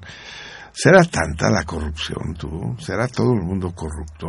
Eh, yo no estoy tan seguro, ¿eh? Mi experiencia personal no lo... La mordida, la mordida a la gente de tránsito, si existe, pues sí pero cuando he tenido que ir a un hospital no he tenido que corromper a nadie ¿eh? para ser tratado de magnífica manera. No, tampoco es así. Y incluso entre los políticos, no, no todos son unos hijos de puta, ni mucho menos, pues es un poco. Lo que no quiere decir que no haya políticos corruptos, los debe haber, claro, pero es el pedo con Dilma Rousseff. Lo de Dilma Rousseff, ya lo dije la vez pasada, yo creo que es una maniobra para chingársela y que los corruptos son los que la acusan, no, no tanto ella, ¿no? Así es. En fin, sí, se exagera, se infla, se... se aumenta. Alma Rosa Morales, buenas noches a toda la salmoniza y en especial a Osiris Cantú. Besos y abrazos. Osiris, te llegaron besos y abrazos desde Chihuahua, tú. O de Coahuila, ¿dónde, dónde es? Es de Chihuahua. Chihuahua, nuestra chihuahueña. Y bueno, Oscar Bell nos escribe, ¿cuándo invitarán a sentido contrario a Jorge Castañeda? Un gran saludo y abrazo a los salmones mayores y al cardumen. Este quiere que salga otra vez del perro. Sí, lo podemos invitar, ya estuvo aquí. Y perdimos a la mitad del cardumen, es cierto, pero, pero todavía queda una mitad que podríamos perder. Jorge Castañeda es un buen amigo mío. Así es, por el momento es todo y nadie ha respondido el torito. Ahora sí me los cogí, ahora sí me los cogí. A ver, Vampi. Sí, eh, bueno, por acá sí tenemos una respuesta al torito de Francisco Montera. Y los radioescuchas dicen, Kakiko Cucafate, Margarito sale en una película con Tintán donde este es beisbolista, no recuerdo el título. ¿Quién será el beisbolista? ¿El Margarito o Tintán? no, el Margarito era el cojín de segunda base. Moro Chaparro. Primero, buenas noches, Salmones. Saludos a Marcelino, Javier y todo el equipo, en especial muchas felicidades para Adriana. Feliz cumpleaños. Un, un abrazo, Salmona del Santo. Salud. Segundo, Margarito no era precisamente enano, tenía una escala distinta, no tenía las desproporciones de un enano. Se hizo muy popular cantando en el metro. Que en paz descanse Margarito. Sí, cantaba en el metro, me contaron, sí. Eh, Eliseo Ortega León.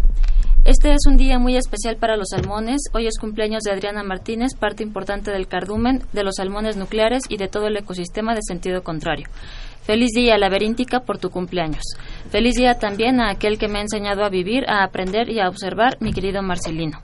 Feliz día a quien me ha enseñado a apreciar la música y que ha sido mi maestro del espíritu, estimado Javier. A los tres, feliz día del maestro. Ah, gracias. Ah, dile, ¿no? Tú, tú eres maestro, ¿no? Soy maestro, sí. Yo también soy maestro.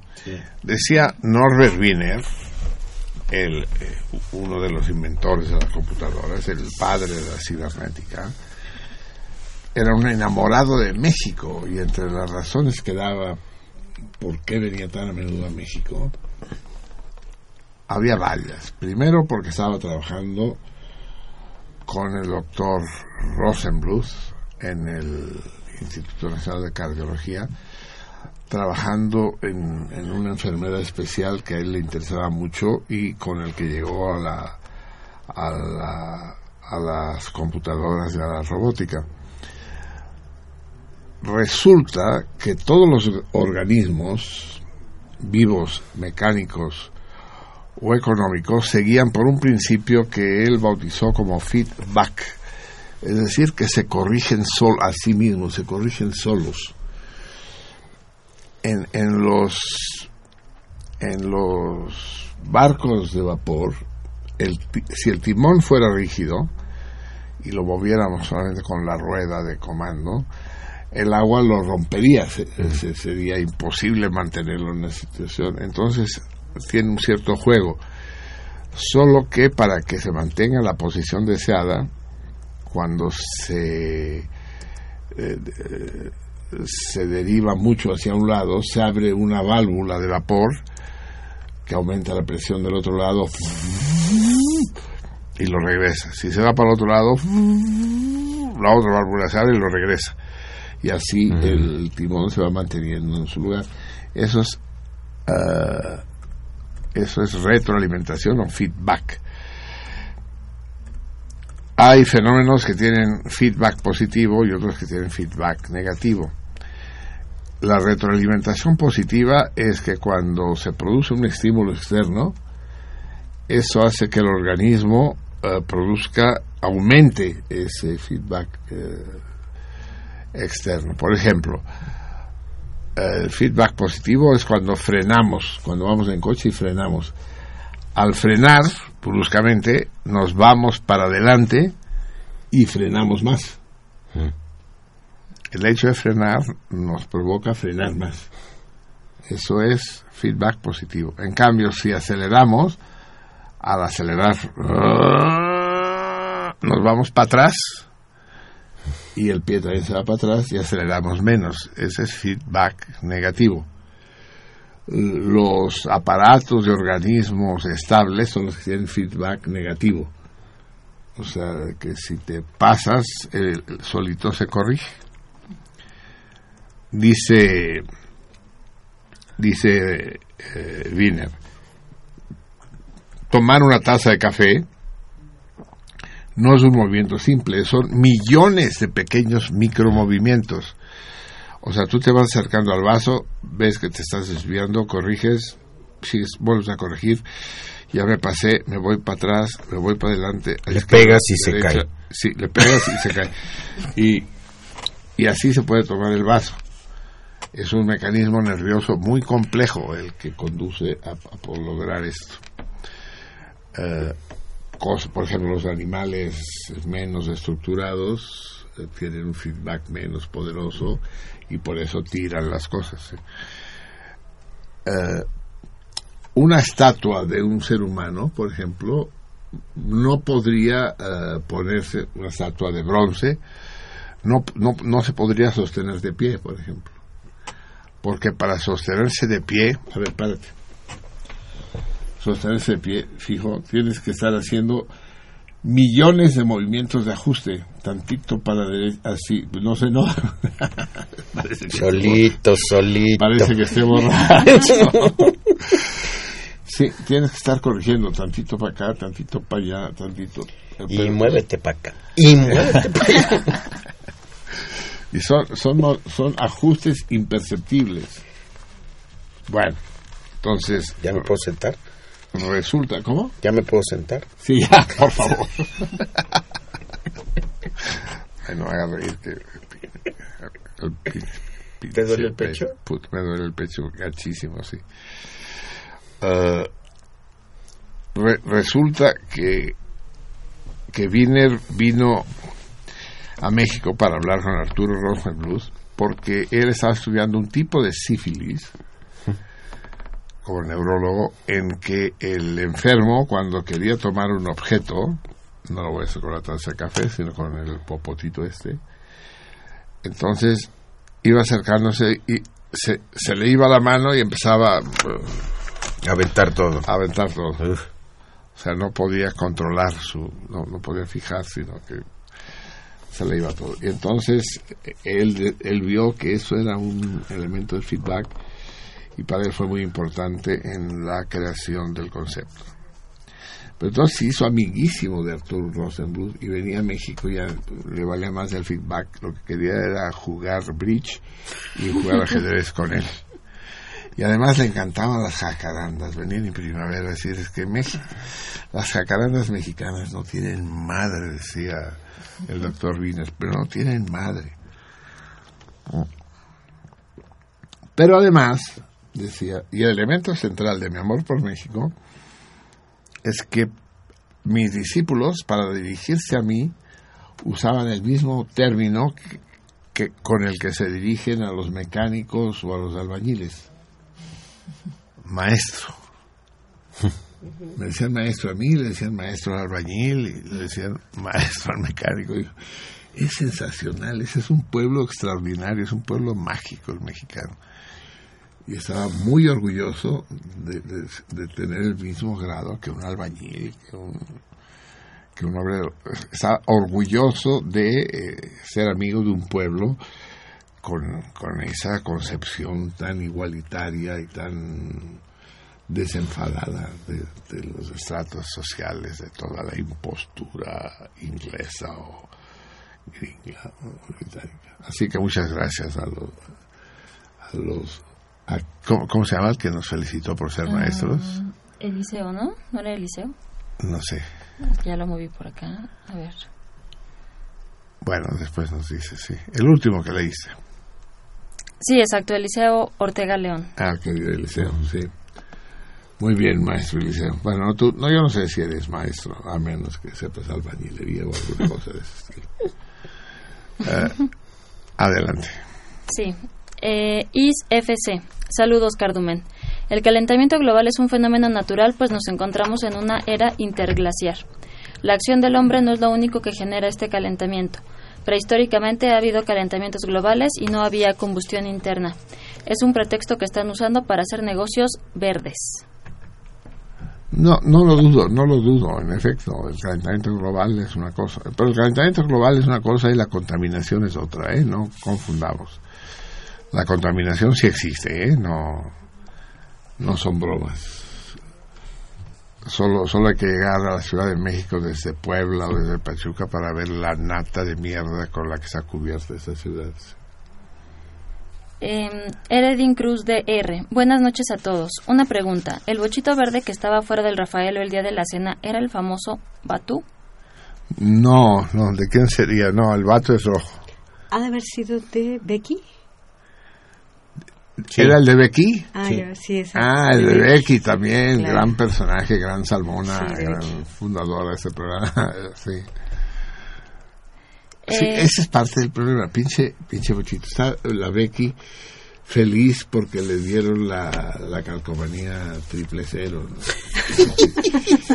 y, y es obviamente que, es, que esa carcacha contamina. Es, es, es obvio.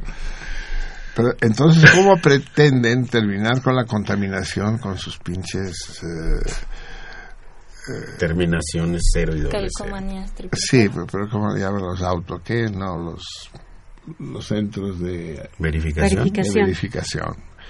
Pues no, eso... Ahí sí, ahí sí no, no es cuestión de corrupción, es cuestión de...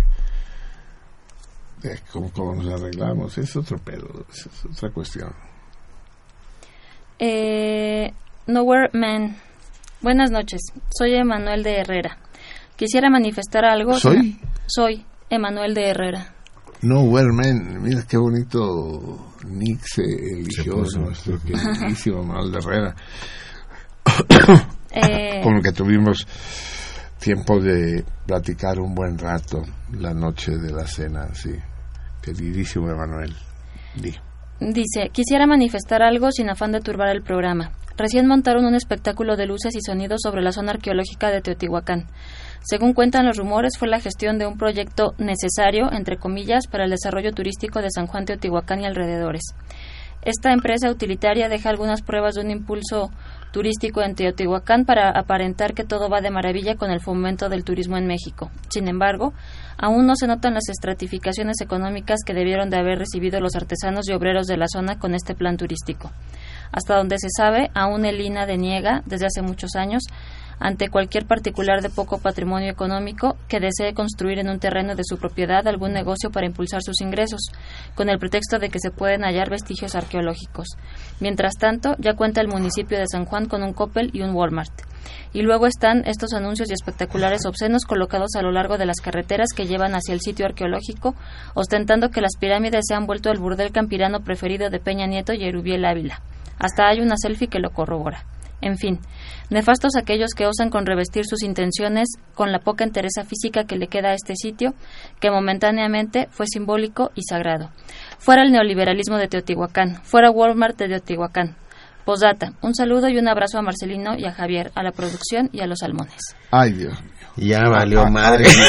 ya, ay, hijo de la Ya agarró la misma senda que su papá. Puta. Tranquilo, tranquilo. Eh, eh, eh, Emanuelito, Emanuelito, ya lo platicaremos. Efectivamente, tienes razón, pero, pero estas cuestiones hay que resolverlas de manera más general y más cultural. Y sí, sí, sí, es deprimente, lo reconozco.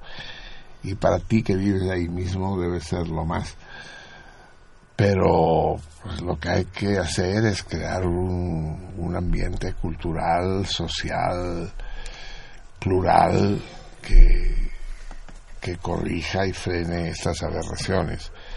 Y, y, tenemos que hablar de todo eso. Tenemos que hablar, sobre todo hablar, Emanuel. Eh, perdón, y ya por último, Antonio Frutis Reyes dice, ojalá pudieran tocar el tema de la Asamblea Constituyente. No lo traigo, fíjate, eh, tengo otros discos, pero ese tema no... eh, eh, no es de Ana Gabriel. ¿O sí? ¿El qué? No es de Ana Gabriel, el tema. El tema de Asamblea, Asamblea Constituyente. No, no, creo que es de Oscar Chávez. ¿Es de Oscar Chávez? No, pues en fin, es, es, una nueva iniciativa que no creo que resuelva grandes cosas. Seguro que habrá asambleístas más dignos que otros, seguro, pero tengo poca confianza en que surjan iniciativas que corrijan de manera esencial las deformaciones que ha sufrido esta ciudad. Uh, sin embargo, uh, aparte de ser aparte de ser un, una demostración demagógica y grandilocuente de que estamos actuando y haciendo cosas, no se ve que haya una verdadera intención de hacerlo, pues.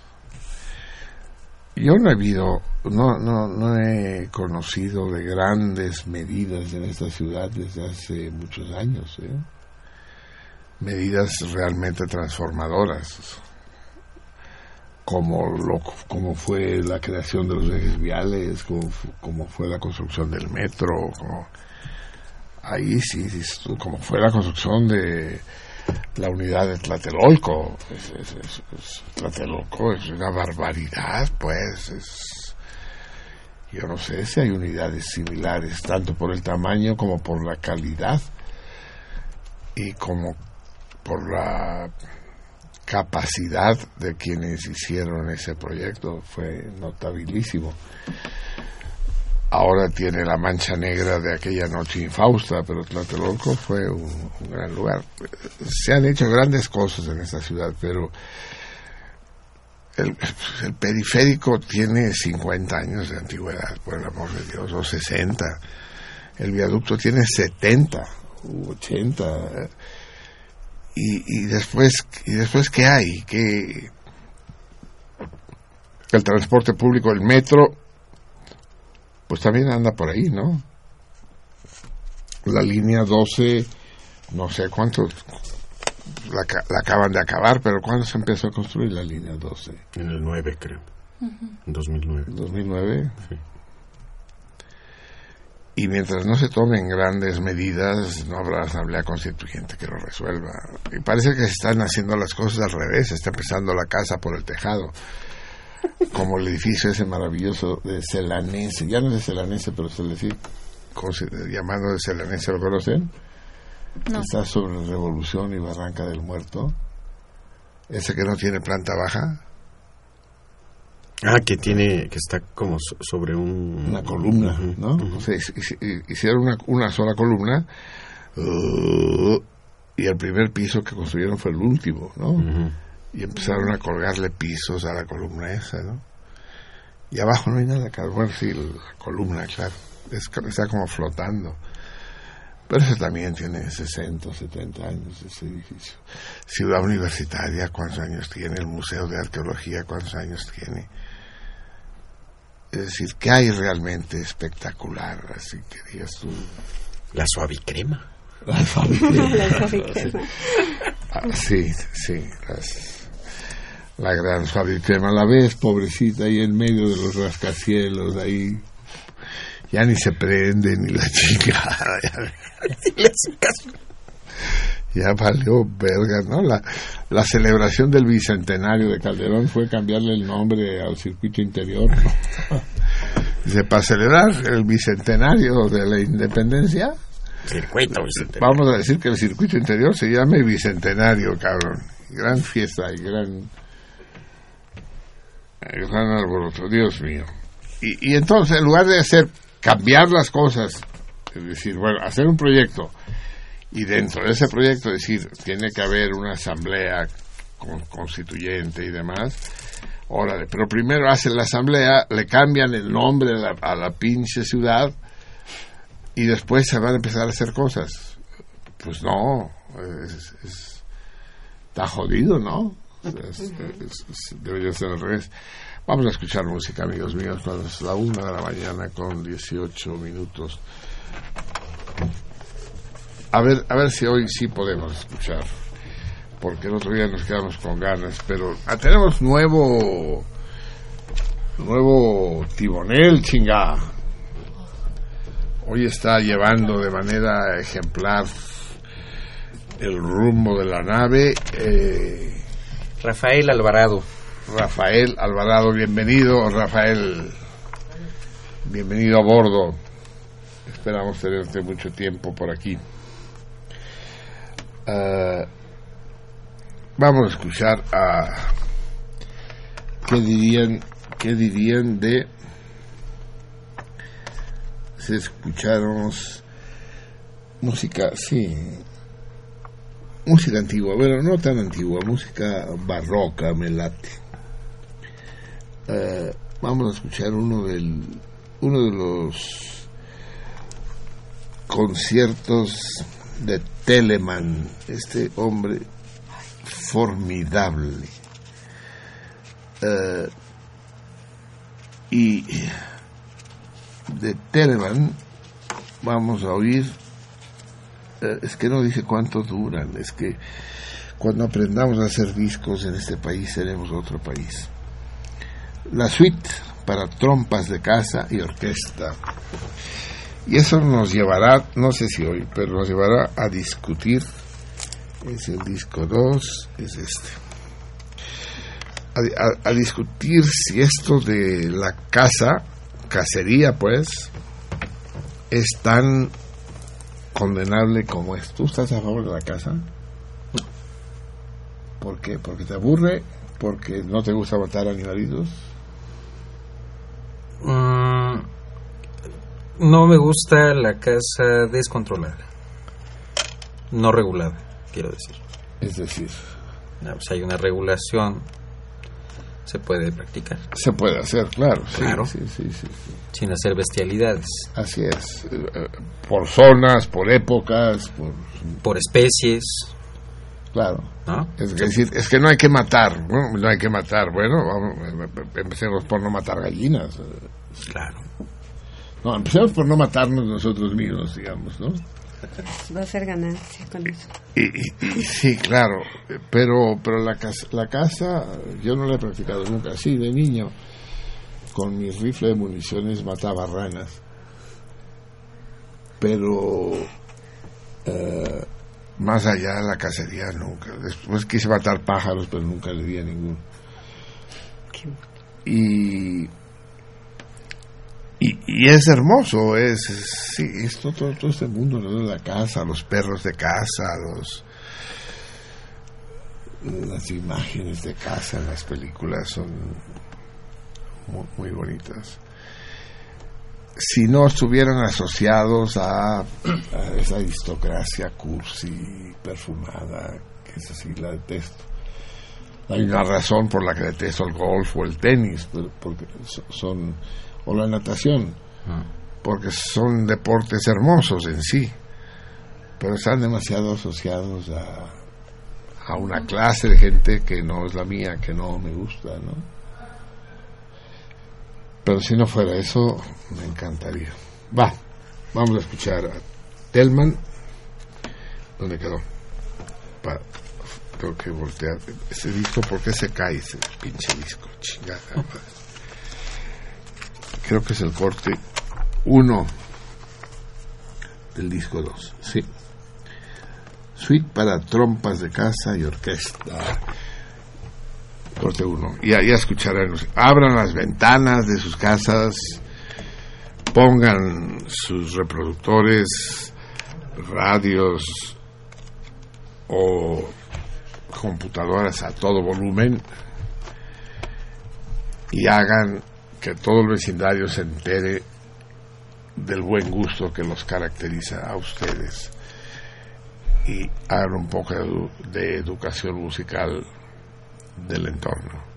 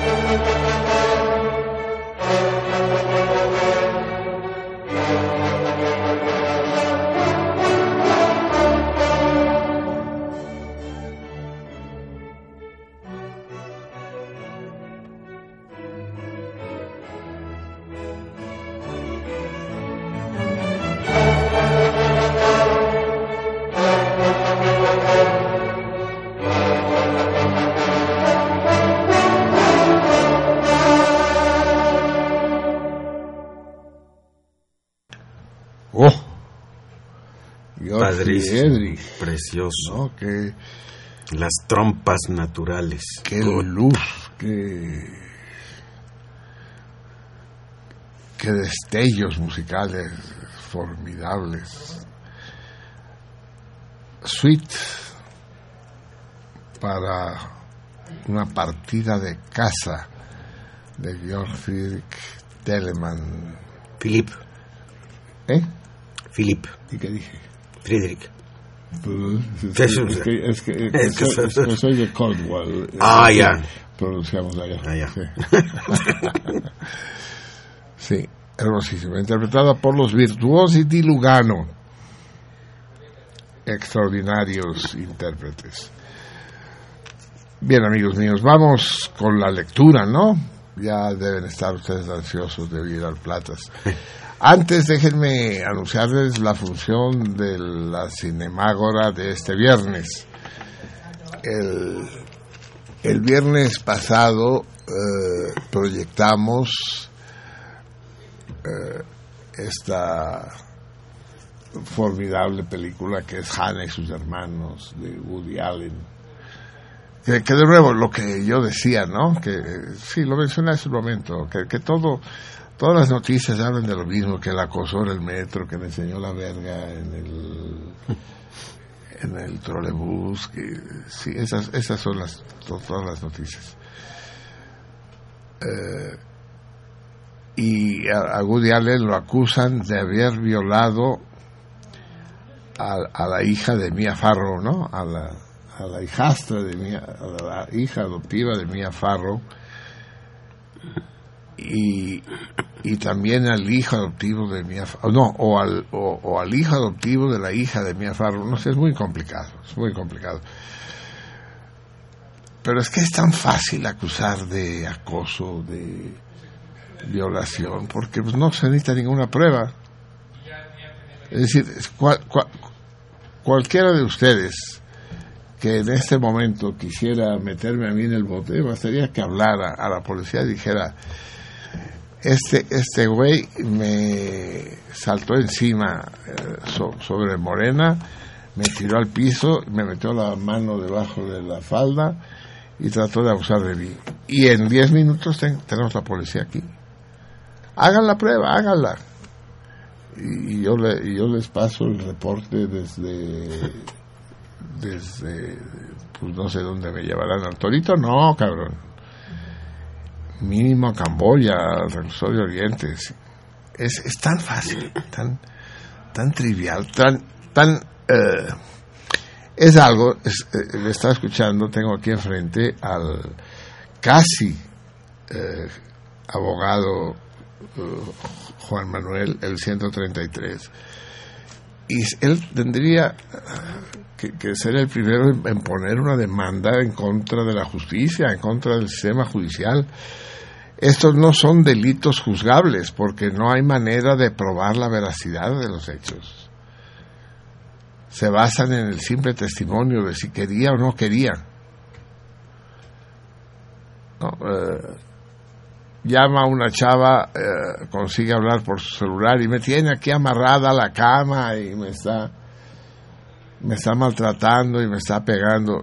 Llega la policía y sí encuentra a la chava amarrada a la cama y con señales de golpe. Ya se fregó. Pero es que a lo mejor la chava le pidió que la amarrara y, le pidió que le pegara. Eh, Eso, eso, amigos míos, si ya están algo creciditos, saben que es común y corriente. Que no es nada del otro mundo. Y ahora se vuelven, ay, Dios mío, parece que estemos en, en- en- en plena eh, época victoriana, ¿no?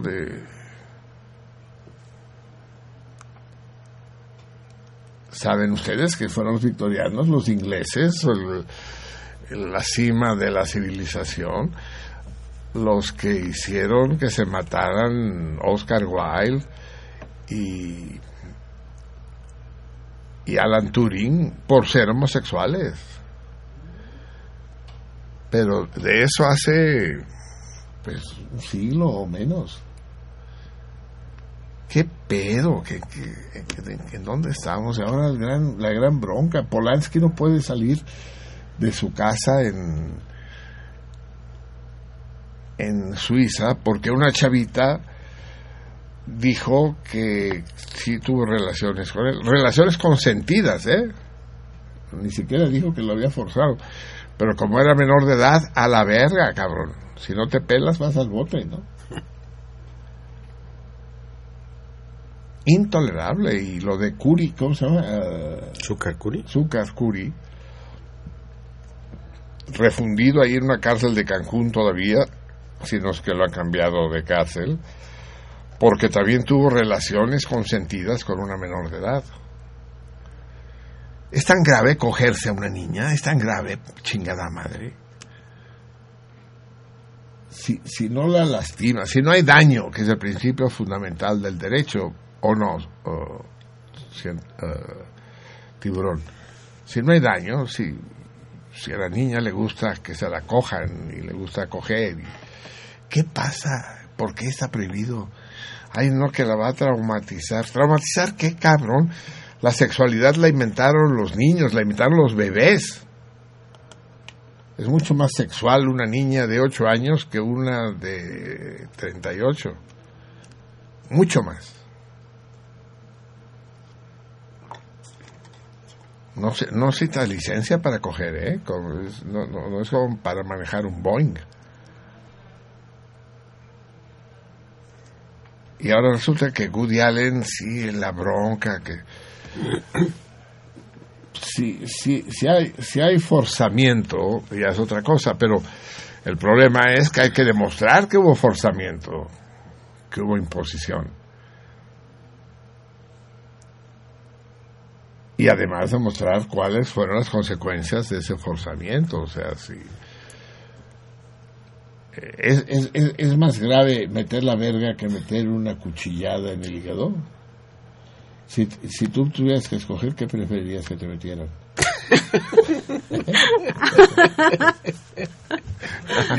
Confiesa. Confiesa, Plata. Este, pues las dos. Sí, una después de otra. Exactamente, sí, es brutal. Vamos a leer, amigos míos. Vamos a leer al gran Jaime Sabines, priista de PRO, eh, priista, confeso, diputado del PRI, estos que andan denostando al PRI, que pinche PRI, pinches corruptos. ¿Ustedes creen que Sabines era corrupto? que robaba, que los poemas no son suyos, sino que se los fusilaba a alguien, ¿no? ¿De, qué estamos hablando? Y vamos a leer una, una prosa inédita y- y compleja de todos los escritores, que es la correspondencia, el género epistolar, que no tiene nada que ver con la epistemología las cartas, porque las cartas en principio son escritas no para ser publicadas. Las publica otra persona. Publica normalmente el destinatario. Y en ese caso la amada de Sabines, Chepita. Eh, y entonces no hay la prosa esta y el, el verso finísimo de Sabines y sus metáforas y sus no es prosa directa es en donde narra si fue al correo la mañana si se sintió mal por la tarde la primera la primera de las cartas se la voy a imponer a, a Platas le voy a decir cuál y además lo voy a interrumpir las demás él escogerá las que le parezca así a poco al azar, como, como hemos hecho otras veces. Y vamos a acompañarlo con música no propiamente chapaneca, pero sí interpretada por chapanecos, es formidables. eh, eh, el trío Nandayapa, los más célebres xilofonistas del mundo. Pero no tocan música chapaneca solo, Lo que pasa es que en México no, se, no saben hacer discos, lo que decía hace un momento. No solo no, no dicen cuánto dura cada canción, sino que no dicen qué es, ni de, de dónde es. Ni... Entonces, bueno, yo sé que cuando dicen que hay una pieza que es de... Es que no se lee un carajo, cabrón. De Astor Piazzolla, pues imagino que ha de ser argentino, ¿no? Ha de ser el argentino. Sí. Pero pues el charalito de Jesús Martínez a mí me deja pues, más bien charalito, no, no sé. De manera que las pondremos en, en, en, desorden, pues, porque, bueno, en el orden en que vienen en el disco, las que, las que sean necesarias, que no serán muchas. Pero vamos, vamos a empezar por el corte 5, no, por el corte 6, que es Baila Tristeza de, de, eso sí, de un compositor célebre, pero veracruzano, creo, Mario Ruiz Armengol. Y lo, lo, lo, que duren, porque no dice cuánto, cuánto duran cada una. Entonces vamos a leer de Jaime Sabines algunas de sus cartas a Chepita.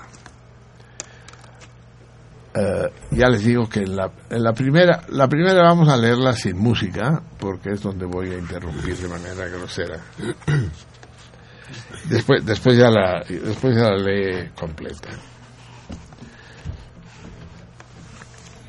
Uh, uh, Jaime Sabines está en la Ciudad de México según dice esto en abril 6 de abril de 1949 y Chepita viaja a Tuxtla Gutiérrez, su ciudad natal. Uh, y uh, la carta que les voy a leer, bueno, le escribe, le escribe el 6 de abril, después le vuelve a escribir el 6 de abril, después le escribe el 9 de abril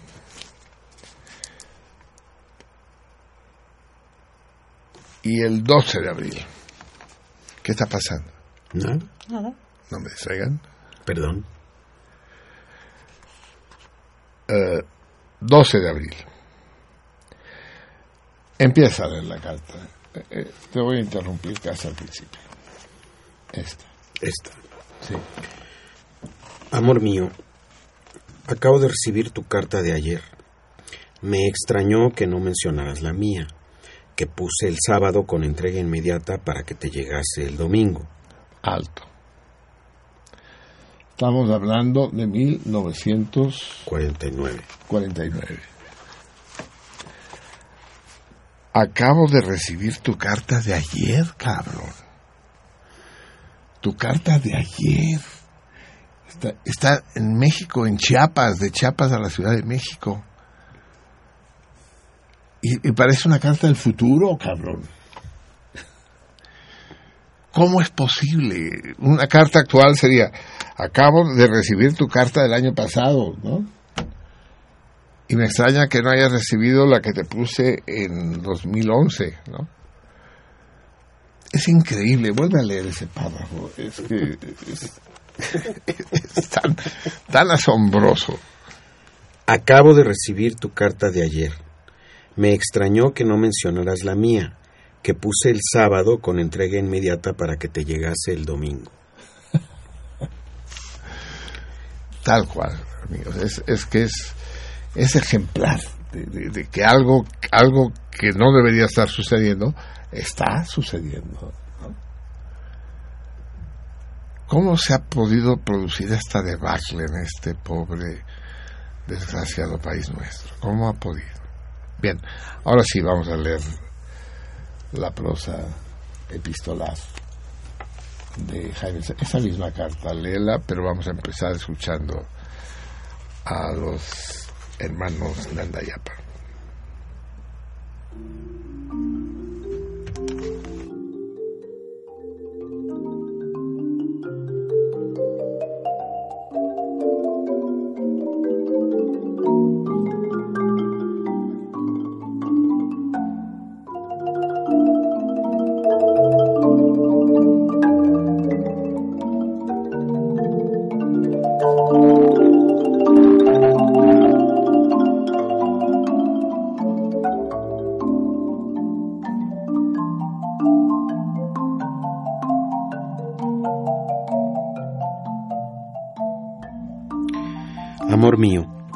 Acabo de recibir tu carta de ayer.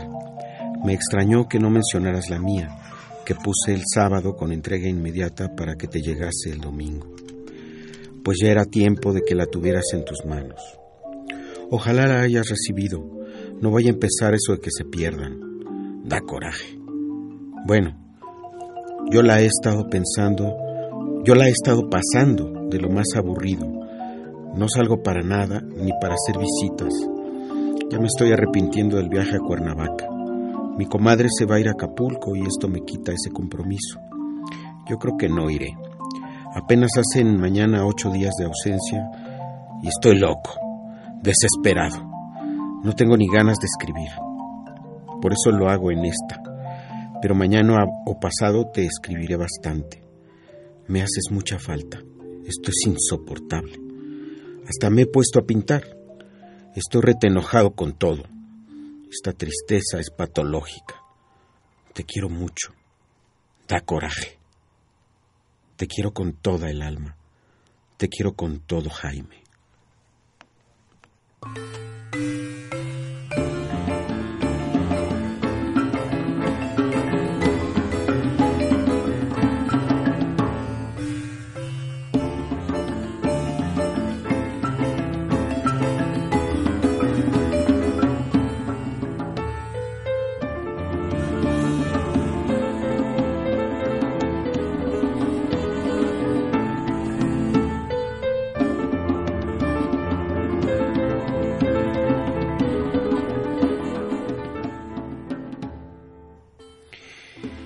5 de agosto de 1949. Mi Chepi linda. Recibí tus cartitas 1 y 2 de días pasados y me alegra que estés contenta y saludable. Me dio mucho gusto también la noticia de la villita. Ojalá que le vaya muy bien en su matrimonio. Dile que lo deseo sinceramente. Hazme el favor de saludar a tu mamacita y Chita y tus hermanitas. Yo aquí la voy pasando. Días fríos estos últimos en que el café y la nostalgia no consuelan de nada. Jorge, tu hermanito, está bien. Todo mundo está bien. La gente piensa que dos y dos son cuatro. Cuatro meses son los que faltan para vernos. Yo más flaco y tú más gorda. Qué bueno. Este es el mejor de los mundos posibles. ¿Oyes, Glostora? ¿Es cierto que los gallos se desvelan todas las noches? ¿Por qué es todo esto? Si vieras qué frío hace, hasta en el corazón de Jaime.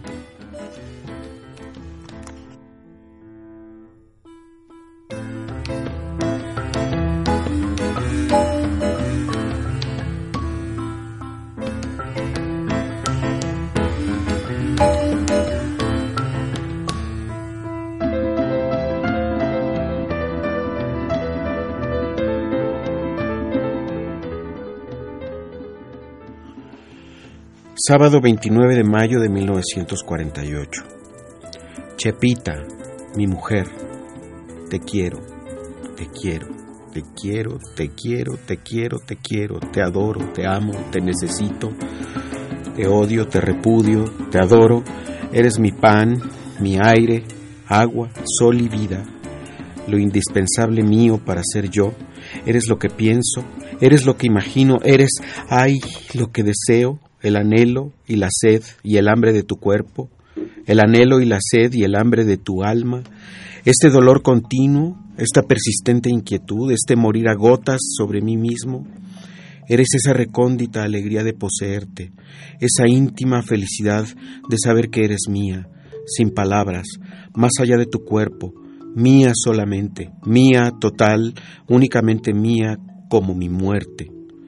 Chepita, mi mujer, mi amada, mi amiga y novia y hermana, mi lugar en el amor, mi razón en el tiempo, mi vicio y mi locura, mi virtud y mi fuerza, chepita, sangre de mi cuerpo, flor de mi espíritu, timbre de mi risa, humedad de mi lágrima, obscuridad de mi insomnio, promesa de mi esperanza, presencia mía en el mundo, persistencia mía en mí mismo, chepita, chepita, linda, dulce, suave, tierna, leve, tibia, suave, tierna, mía, chepita de mis últimos sueños, Chepita de mis renunciaciones y fracasos, Chepita de mis aspiraciones, Chepita.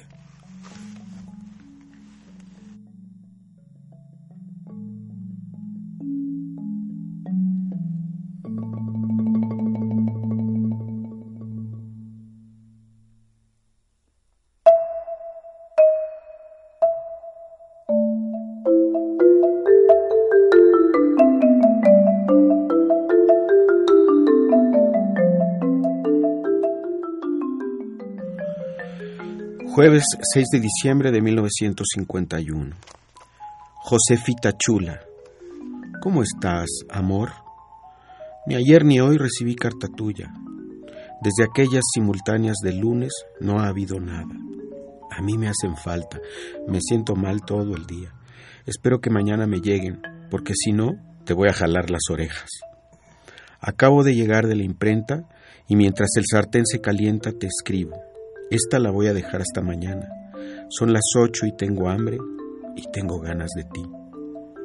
Pasé hace un momento al correo a dejar una carta a mi mamá y pensé escribirte. Ahorita tengo ganas de jugar contigo. Te quiero mucho. Quería decirte Josefita, Josefota, Josefaita. ¿Qué has hecho? ¿Cómo está mi toloache? Ahora sí creo saber exactamente el día de mi viaje. Según mis cálculos más aproximados, casi estoy seguro de salir el viernes dentro de ocho días para estar allí el sábado 15 en la mañana. Ahora le ofrecí 30 pesos extras al muchacho de la imprenta si lo termina el sábado. Ahorita es puro imprimir, ya todas las pruebas están corregidas. Me dijo que le haría la lucha. Son unos cabrones. Si efectivamente lo cumple, entonces mi libro se va a encuadernación el lunes temprano. Allí tarda tres días, Dios mediante y todos los santos, y me lo entregan listo el miércoles en la noche o el jueves a más tardar. El viernes a las ocho sale Jaimito a Tuxtla. El sábado temprano se agarra a besos con su chepita. ¿Qué te parece? Enciéndele unas velitas a San Apapucio y a las once mil vírgenes, por favor. No te imaginas los cólicos que he pasado. A todas horas estoy en la imprenta y ni así. Ojalá esta vez se cumplan mis cálculos. Yo creo que sí. Ya no se puede tardar más. Bueno, chula, voy a hacer mi cena. ¿No gustas? Después podría darte un dulce exquisito que tengo guardado para ti, con el que de seguro te llenarías la boca. ¿No quieres? Ok.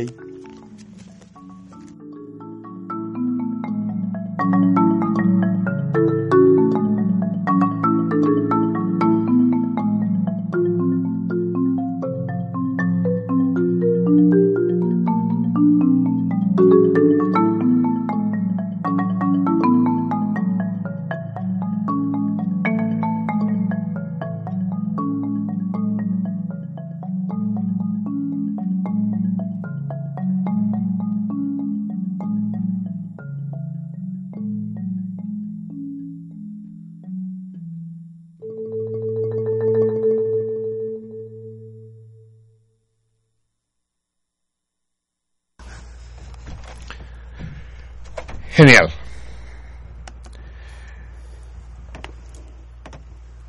Genial el poeta, genial el amor, genial el lector y geniales los músicos. Formidable ejercicio. Parece mentira que escribiendo así, de corrido, sin pensarlo demasiado, sin premeditarlo, escribiendo una carta, a mano sin duda, dudo mucho que usara máquina, eh, pudiera ser textos tan entrañables y, con tanta ternura y rapidez, pues él escribe dos veces al día el hijo de la chingada a la famosa Josefina, la Chepita, ¿Cómo le dice Chepita, Chepota, Chepaya? Josefaita le dice. Josefaita. Josefaita. El gran Jaime Sabines, formidable. Y sus cartas de amor. Sus cartas de amor a Chepita, a lo mejor tiene cartas de amor a otras, pero por Chepita sí había perdido la cabeza, pero no el talento. Amigos míos, son casi las dos de la mañana de este día extraño. El día sin apis alba, que es el 29 floreal. Eh, recuerden que el próximo será ya eh, Pradal y daremos la respuesta al torito mensual y haremos el sorteo si hay, que, si hay respuestas correctas. Eh, así pues, les decía, tuvimos la sesión de cine la semana pasada, ya no continué hablando de esa inteligentísima, yo creo que la más brillante, es difícil decir cuál es la más brillante, pues si no es si no es Carrera de Caballos. Una de las más brillantes películas de este formidable actor, productor, escritor y músico. Músico. El que dicen que es imposible entrar a su. ¿Tocará todavía? Sí, sí toca. Tiene ochenta y tantos años, sí. Toca el clarinete. En un cafetín. ¿Has estado ahí?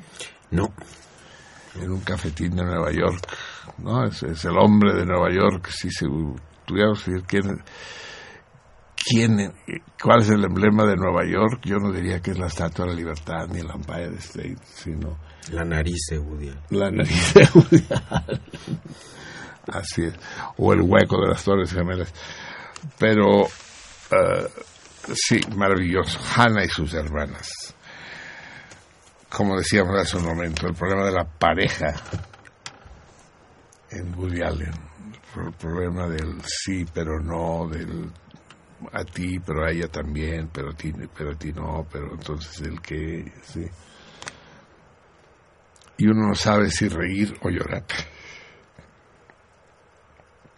Bien, este viernes va de nuez, les decía y, este viernes va fuerte. Si, si, si les dimos tantito relax la semana pasada, tantita pausa, tantito remanso, esta vez va fuerte. No porque la película sea dura, sino porque la película es es muy distinta, es muy diferente al cine convencional, pero es muy importante aprender a, a enfrentarse a lo no convencional. El verdadero arte nunca es convencional. Cuando es convencional ya no es arte, pues. Y vamos a ver a Sergei Parashdanov, el, el, el genio georgiano, que a diferencia de Woody Allen, que debe tener 60 o 70 largometrajes, él tiene solo 6 o 7. Y vamos a a ver el color de la granada. Prepárense para ver algo insólito, algo inaudito, algo con lo que los que no sean grandes cinéfilos, grandes expertos en cine, no se habrán enfrentado antes, pero que les causará una emoción nueva, distinta en todos ustedes, un, un estado de ánimo, y más que de ánimo, un estado de espíritu diferente, tanto por la historia como por la estética. El cine es eso.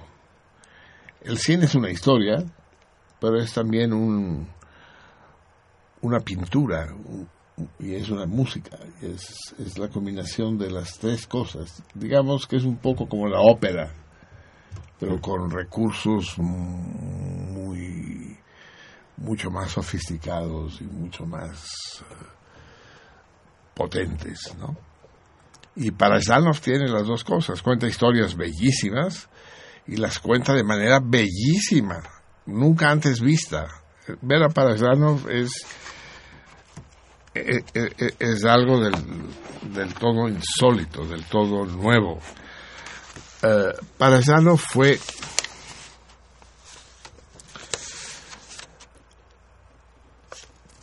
Parasano fue acusado de ser homosexual y encarcelado en la cárcel. No solo los ingleses hacen bestialidades, también el país del socialismo, el país de los hombres libres, las supo hacer. En diciembre de 1973, el gobierno soviético eh, empezó a perseguir a Parasdanov y a sus inclinaciones disque subversivas, en particular su bisexualidad, no era tanto homosexual como hetero, bicicleto pues, y fue sentenciado a cinco años en un campo de trabajo en Siberia, que no son bromas, ¿eh? no son bromas. También fue condenado a trabajos forzados el, el poeta inglés. Eh, que acabo de mencionar, que se llama... ¿Inglés? Sí. ¿Wilde? No. Sí, Oscar Wilde, sí. No. Sí, Oscar Wilde, el de...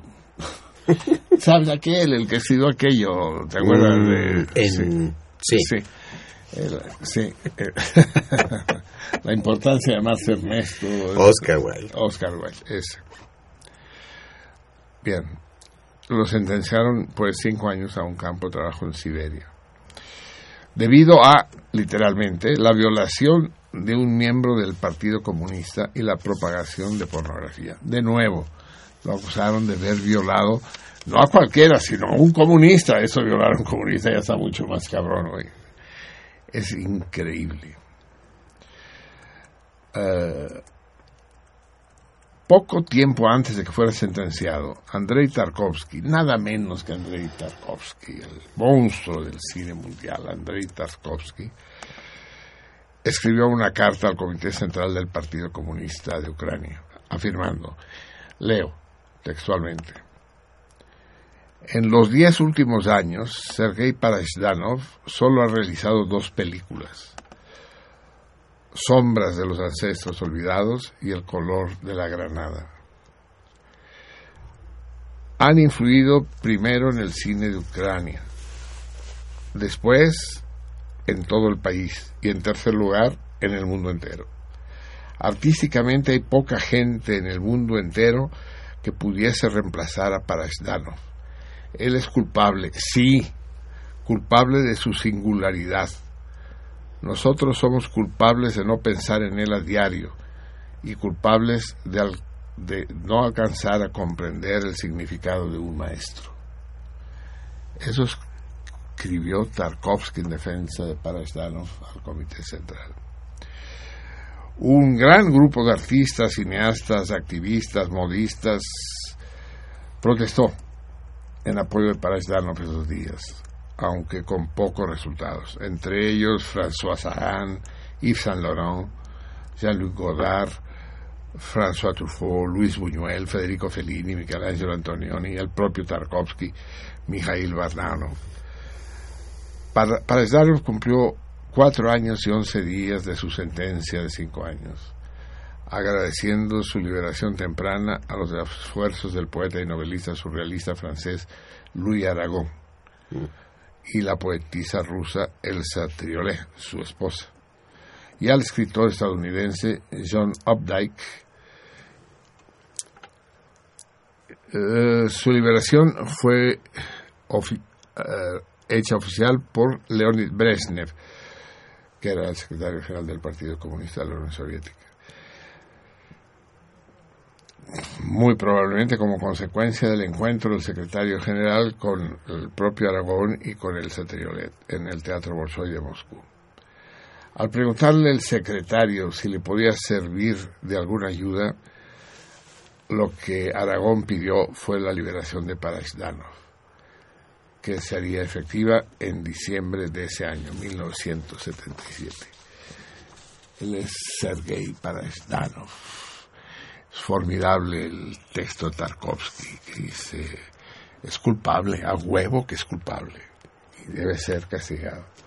Es culpable de su singularidad, y nosotros somos culpables de no pensar en él a diario, y de no alcanzar a comprender el significado de lo que es un maestro. Pues bien, Eh, mañana veremos, no mañana, el viernes, veremos el color de las granadas o el color de la granada, que es tal vez su obra más significativa. Es una oportunidad casi única de verla en cine, en una sala de cine. Una pequeña sala de cine, pero sala de cine donde la actitud reverencial cinematográfica se produce que no se producirá nunca en una televisión por grandota que sea, si está en un bar o está en, en una alcoba. Y será una experiencia muy notable para todos nosotros. Así que ya saben, a las 8 de la noche en el Orfeo Catalán, Marsella 45, entre Nápoles y Dinamarca. Bien, ya está hecho el comercial. Escuchemos un poco más de música antes de enfilarnos ya a la recta final de nuestro programa. ¿Qué les parece si escuchamos a esta? No, vamos a escuchar. Ya que está, ya que estamos clavados con Cuba y con el futuro de Cuba y cómo se va quedando sola y cómo van cayendo sus alfiles, cómo cayó Argentina, eh, cómo, cómo cae ahora Brasil, cómo va a caer sin duda pronto Venezuela. Y la isla, esa especie de Nautilus en medio del Golfo de México, resiste. Esa Cuba magnífica que, a diferencia de la, del autoritarismo soviético que condena a Pazdanov acusándolo de haber violado a un comunista, eso es lo más terrible de todo, permitió que existieran movimientos artísticos formidables, tanto literarios como musicales. Y en el plano musical sin duda alguna destaca Silvio, el gran Silvio. Vamos a oír de Silvio esa canción que hace mucho que no escuchamos y que es muy sorprendente. Estos hijos de la chinga tampoco saben hacer discos. Eh, mira, cómo vienen los... Sí, los títulos. Los, cabrón. títulos, hijos de la chica, en forma de caracol, cabrón. Eh, el mientras encuentro el pinche título. No lo encuentro me estoy mareando cabrón dando vueltas a esta chingadera. Bueno los, lo que los radio oyentes no saben es que los títulos vienen escritos en una línea en espiral Sí, es lo que les diciendo, pero además con una letra rara, no, fuera, fuera, fue una letra normal. Eh, les, voy leyendo todos los títulos para que. Uno, Loti. Dos, El baile. Tres, Expedición. Cuatro, Fronteras. Cinco, Amanecer. Seis, Sortilegio. Siete, hace no sé qué tiempo. Y aquí ya se lee. Ocho. Ah, aquí está, es que estaba medio borrado por el. Mm, aquí está. Ocho. Ese hombre. Esta crítica feroz y cariñosa al mismo tiempo a Fidel, ¿no? Y yo no sé si poner a, si, titubeé antes de poner a Lucio, porque a, Lucio Asilio, porque él fue el que se permitió decir aquello cuando se reiniciaron las relaciones diplomáticas entre Estados Unidos y Cuba, fue el que se permitió decir eh, viva Cuba, yanquis también. Dices, ay, joder, la chingada, ya envejeciste, hay gente que no se muere a tiempo.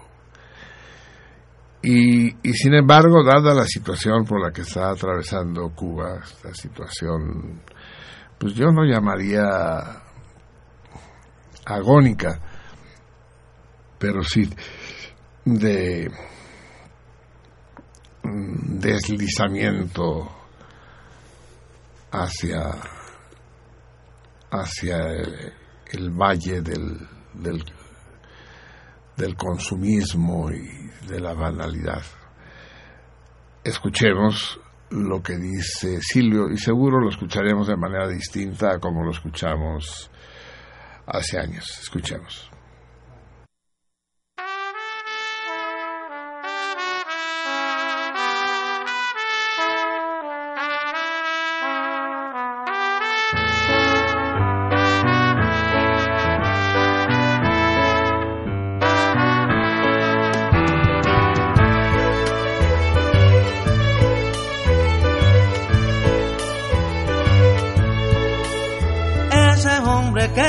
Hechos o por dichos es respetado tanto.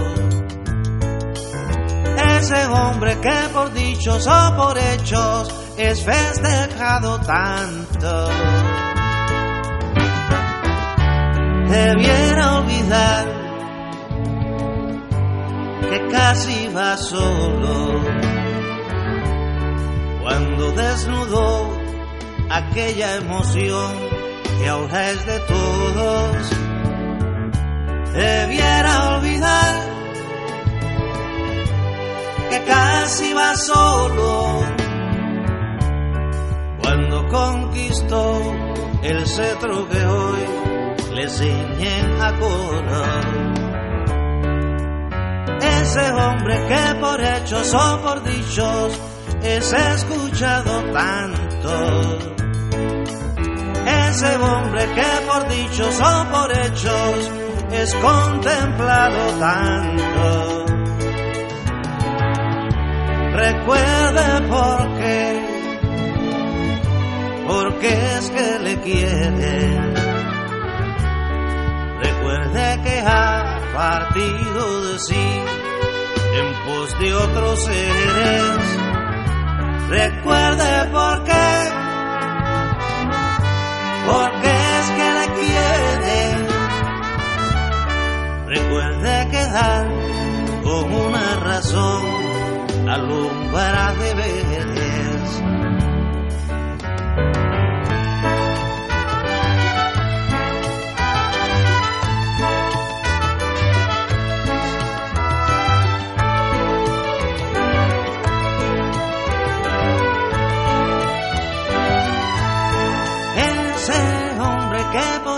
o por dichos es amado tanto.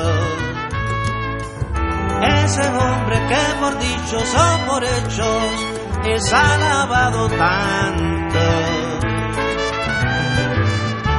Se cuide de sí, se cuide del solo, porque hay un placer perverso en creer merecerlo todo. Se cuide de sí, se cuide solo, porque el mismo don que lo levantó puede ahogarlo en lodo. Se cuide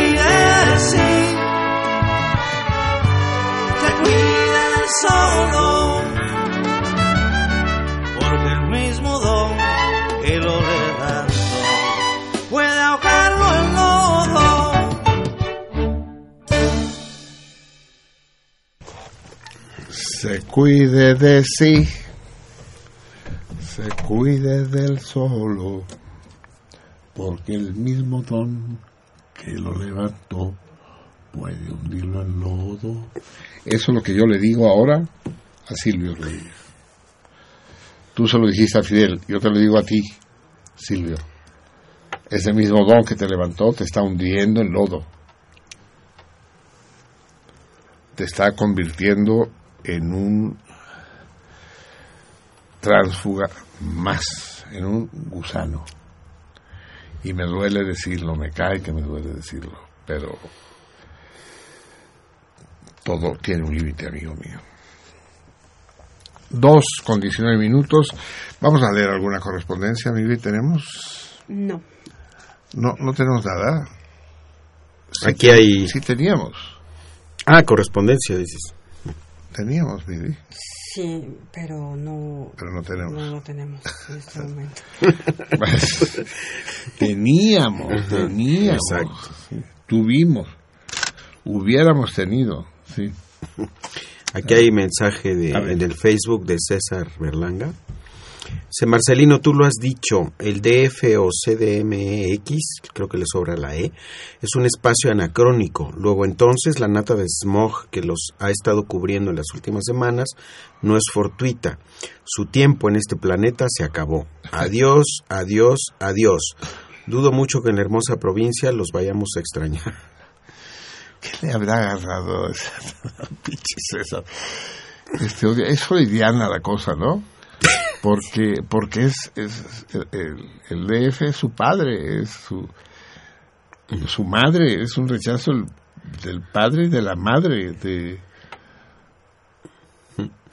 adiós, adiós, adiós, hijos de su pinche madre. Ya me emancipé, cabrón. Y no los voy a extrañar, sí. Y continúa César, igual por el cineclub no te preocupes, en el noroeste los animalitos de Del Yugo lo mantenemos dignamente. Sí, están pasando, eh, este pinche César, está, hace, hace tiempo, no sé, años tal vez, que tienen el cineclub en Mazatlán.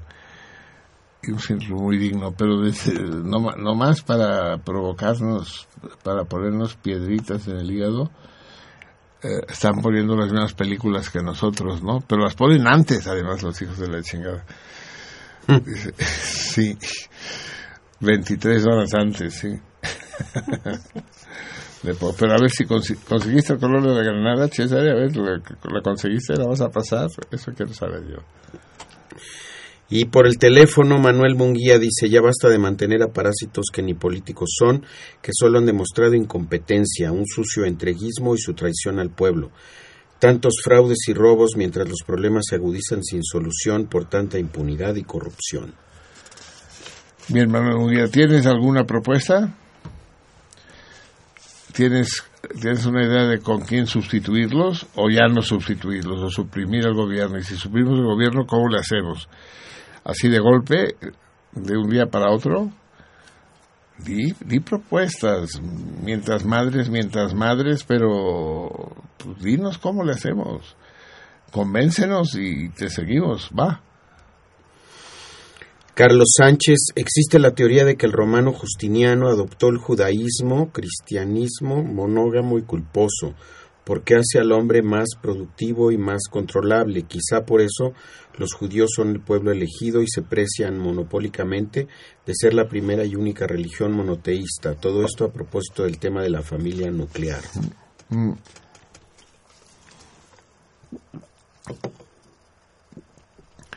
Yo no sé, Justiniano, ¿de cuándo es Justiniano tú? Porque Jesús, María y José parecían una familia nuclear, ¿no? Es de hace muchos años. Sí, ah, muchos años, sí. No, si le añades el, el buey y el, y el asno, pues ya no son tan nucleares, cabrón. Y después llegan los reyes, ya se esa madre, ya. Es medio, medio orgiástico el asunto. Mauricio Jiménez, felicito a todos los salmones. Rememoro con mucha alegría el programa de Año Viejo nuevo, que fue espectacular. Abrazos a todos. Re bienvenido, Platas. Abrazos. Mauricio, querido, ¿será el mismo Mauricio Jiménez, que es mi gran amigo de la facultad? No, él es el teatrero. Ah, eres el teatrero, a huevo, ya reaparece el Mauricio. Mauricio, reaparécete del todo, vente, cabrón. Sí, el, de los, el de los chistes formidables, el... Sí, co- contaba, con- contaba unos chistes absolutamente inolvidables, sí. ¿Saben aquel de... Se encuentran dos, ahora que habla de Justiniano y que los judíos nucleares y la chingada, se encuentran dos, dos por la calle, un, judío, ¿no? Ah, Mauricio, pues, que se llame Mauricio el judío. Y se encuentra con, con su amigo Baudilio. ¿Qué hubo, Baudilio? ¿Cómo estás? Qué gusto ver. No me hables, no me hables. Ya, ya no quiero hablar contigo, por favor. Sigue tu camino y en buena hora. ¿Pero qué te pasa? ¿Qué onda? Ya no quiero saber nada de ti, cabrón. Ya se acabó. Lo, lo que fue nuestra amistad es de otros tiempos. No. ¿Pero por qué? ¿Qué te hice? ¿Qué me hiciste? ¿Qué, qué, qué, qué le han hecho ustedes los judíos al mundo entero? A mí y a todos. Pueblo, pueblo de asesinos, pueblo de... ¿Quién es tú? ¿Cómo quiénes? Ustedes, cabrón, los hebreos, los putos judíos. ¿Cómo quiénes? Yo no sabía, cabrón, pero ya me cayó el 20, ¿qué clase de pueblo son ustedes? Dice, no sé de qué estás, no sabes de qué estoy hablando, no, estoy, no sabes qué estoy hablando. ¿Cristo era judío no era, no, no, no, era judío Cristo? Sí, sí era Cristo. Y por culpa de él no, murieron millones, cientos de miles, la conquista de América, las cruzadas, la noche de San Bartolomé, que sí, los protestantes y las hogueras y, y, los autos de fe. No, hombre, no, una brutalidad. eh, qué barbaridad. Es intolerable, cabrón. Y luego, Marx, ¿no era judío tú? Sí, Marx era judío. Ahí está, cabrón. Ahí está, güey. Por culpa de ese güey, revoluciones y proletarios que matan burgueses y burgueses que matan proletarios. Y una revolución tras otra. Y hay que aniquilarlos. Y hay que. La sangre corra por las calles. Y ya, ya, o ya no te acuerdas de la revolución china, de la larga marcha del presidente Mao, no te acuerdas. No, no, es una salvajada, cabrón, no tienen madre, ustedes realmente son la vergüenza de la humanidad. Y luego Freud, ¿Freud era judío o no era judío? Sí, no, Aurelio, sí era judío. Entonces, ¿qué te haces pendejo, cabrón, por pinche Freud? Hijos que violan a sus mamás, mamás que violan a sus hijos, traumas y, complejos y suicidios y no, una desgracia de la chingada. Ya, ya no quiero hablar más contigo. Es terrible esa historia. Y luego el Titanic. ¿Qué me dices del Titanic? A ver, ¿qué culpa tenían esos niños ahí ahogándose en aguas heladas? Es terrible. Leonardo DiCaprio ahí ah, agarrándose al brazo de... Puto, no tienen ustedes madre. A ver, a ver, a ver, espérate tantito, cabrón. Judío pase, di- digo, Cristo pase. Marx, órale, Freud también era judío. Pero con, con el Titanic, ¿qué tenemos que ver, cabrón? ¿Qué chingada madre tenemos que ver con el Titanic? ¿Qué, tienes que ver? Pinche hipócrita, ¿qué, qué tienes que ver? Así, ¿a poco? Iceberg era tlaxcalteca, ¿no?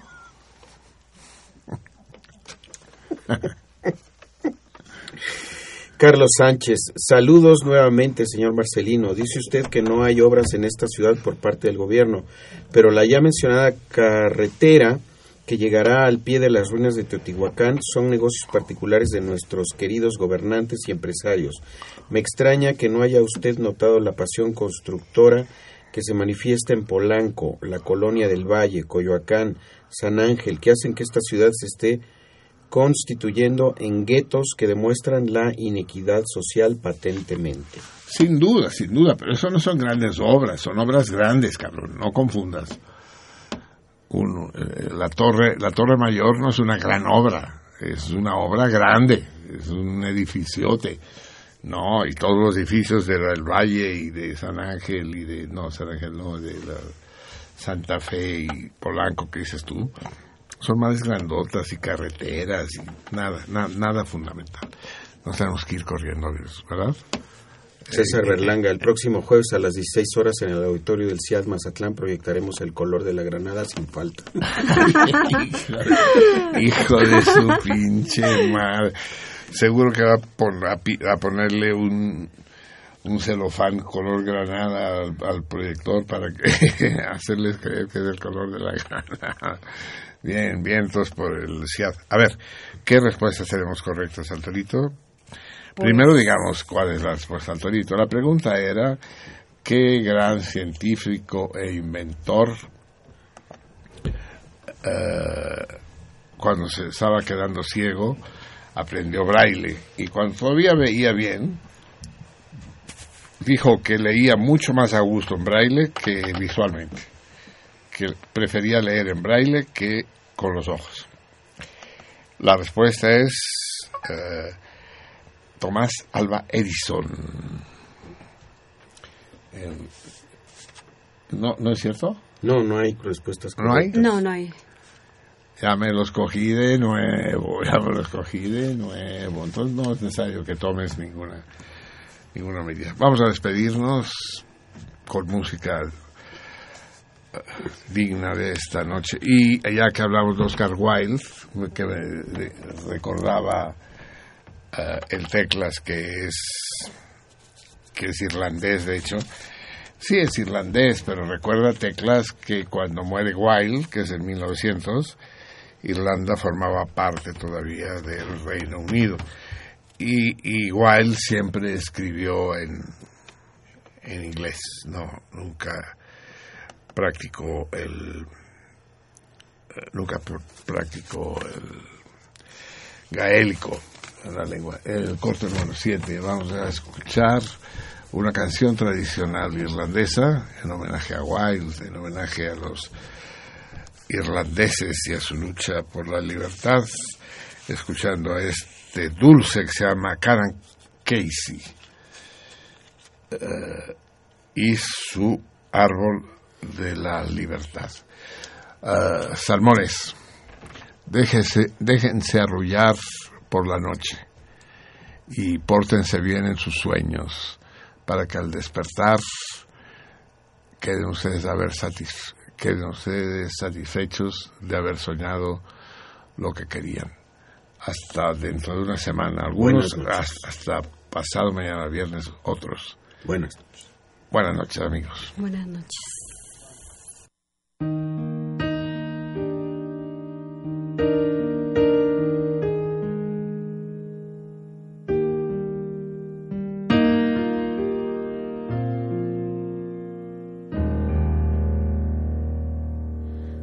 gì hơn?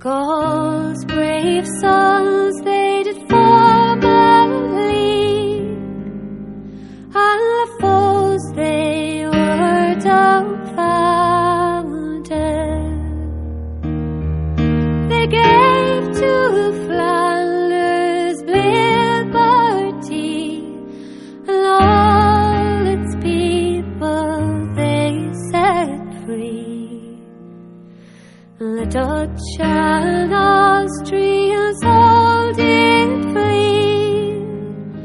All the jukes they were confounded. Behold.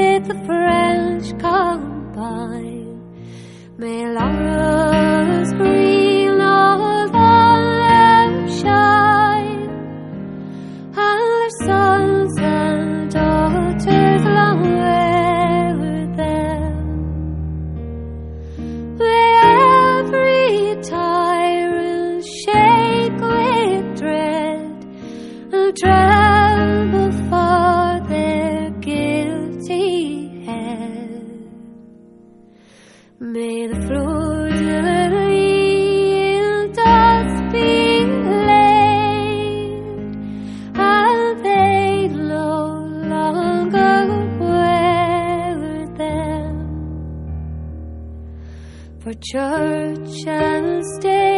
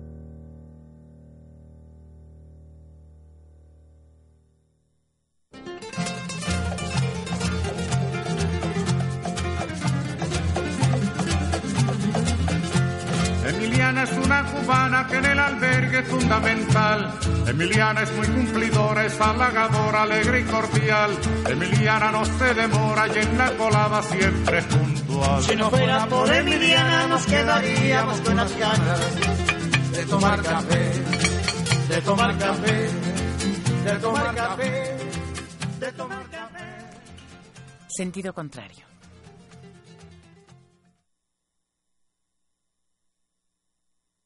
Camilo José Cela. Usted empieza como poeta y en cuestión de un año, año y medio, máximo dos años, sorprende al mundo y divide en dos la historia de la novela española del siglo XX con la familia de Pascual Duarte. ¿En qué circunstancias se gestó esa novela? Pues en muy malas condiciones para mí. Yo trabajaba en una pequeña oficina, era el segundo de la oficina, el segundo empezando por abajo, ¿se entiende? Primero el portero y después yo.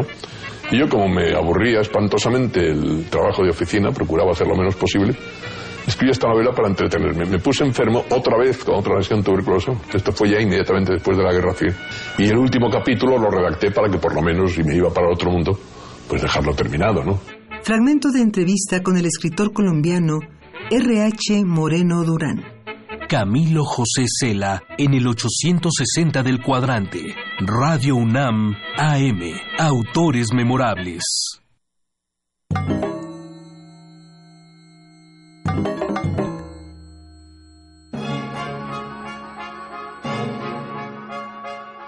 Cambió el violonchelo por la orquesta. La batuta por la expresión de las manos.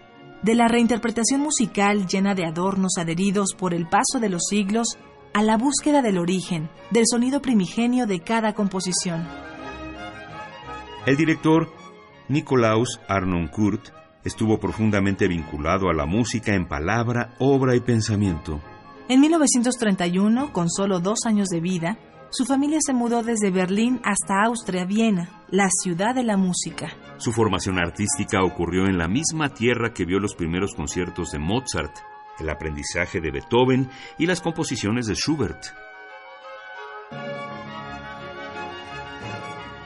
En 1953, con 24 años de edad, decidió volcar sus ideas creativas en un ensamble propio al cual bautizó como Concentus Musicus.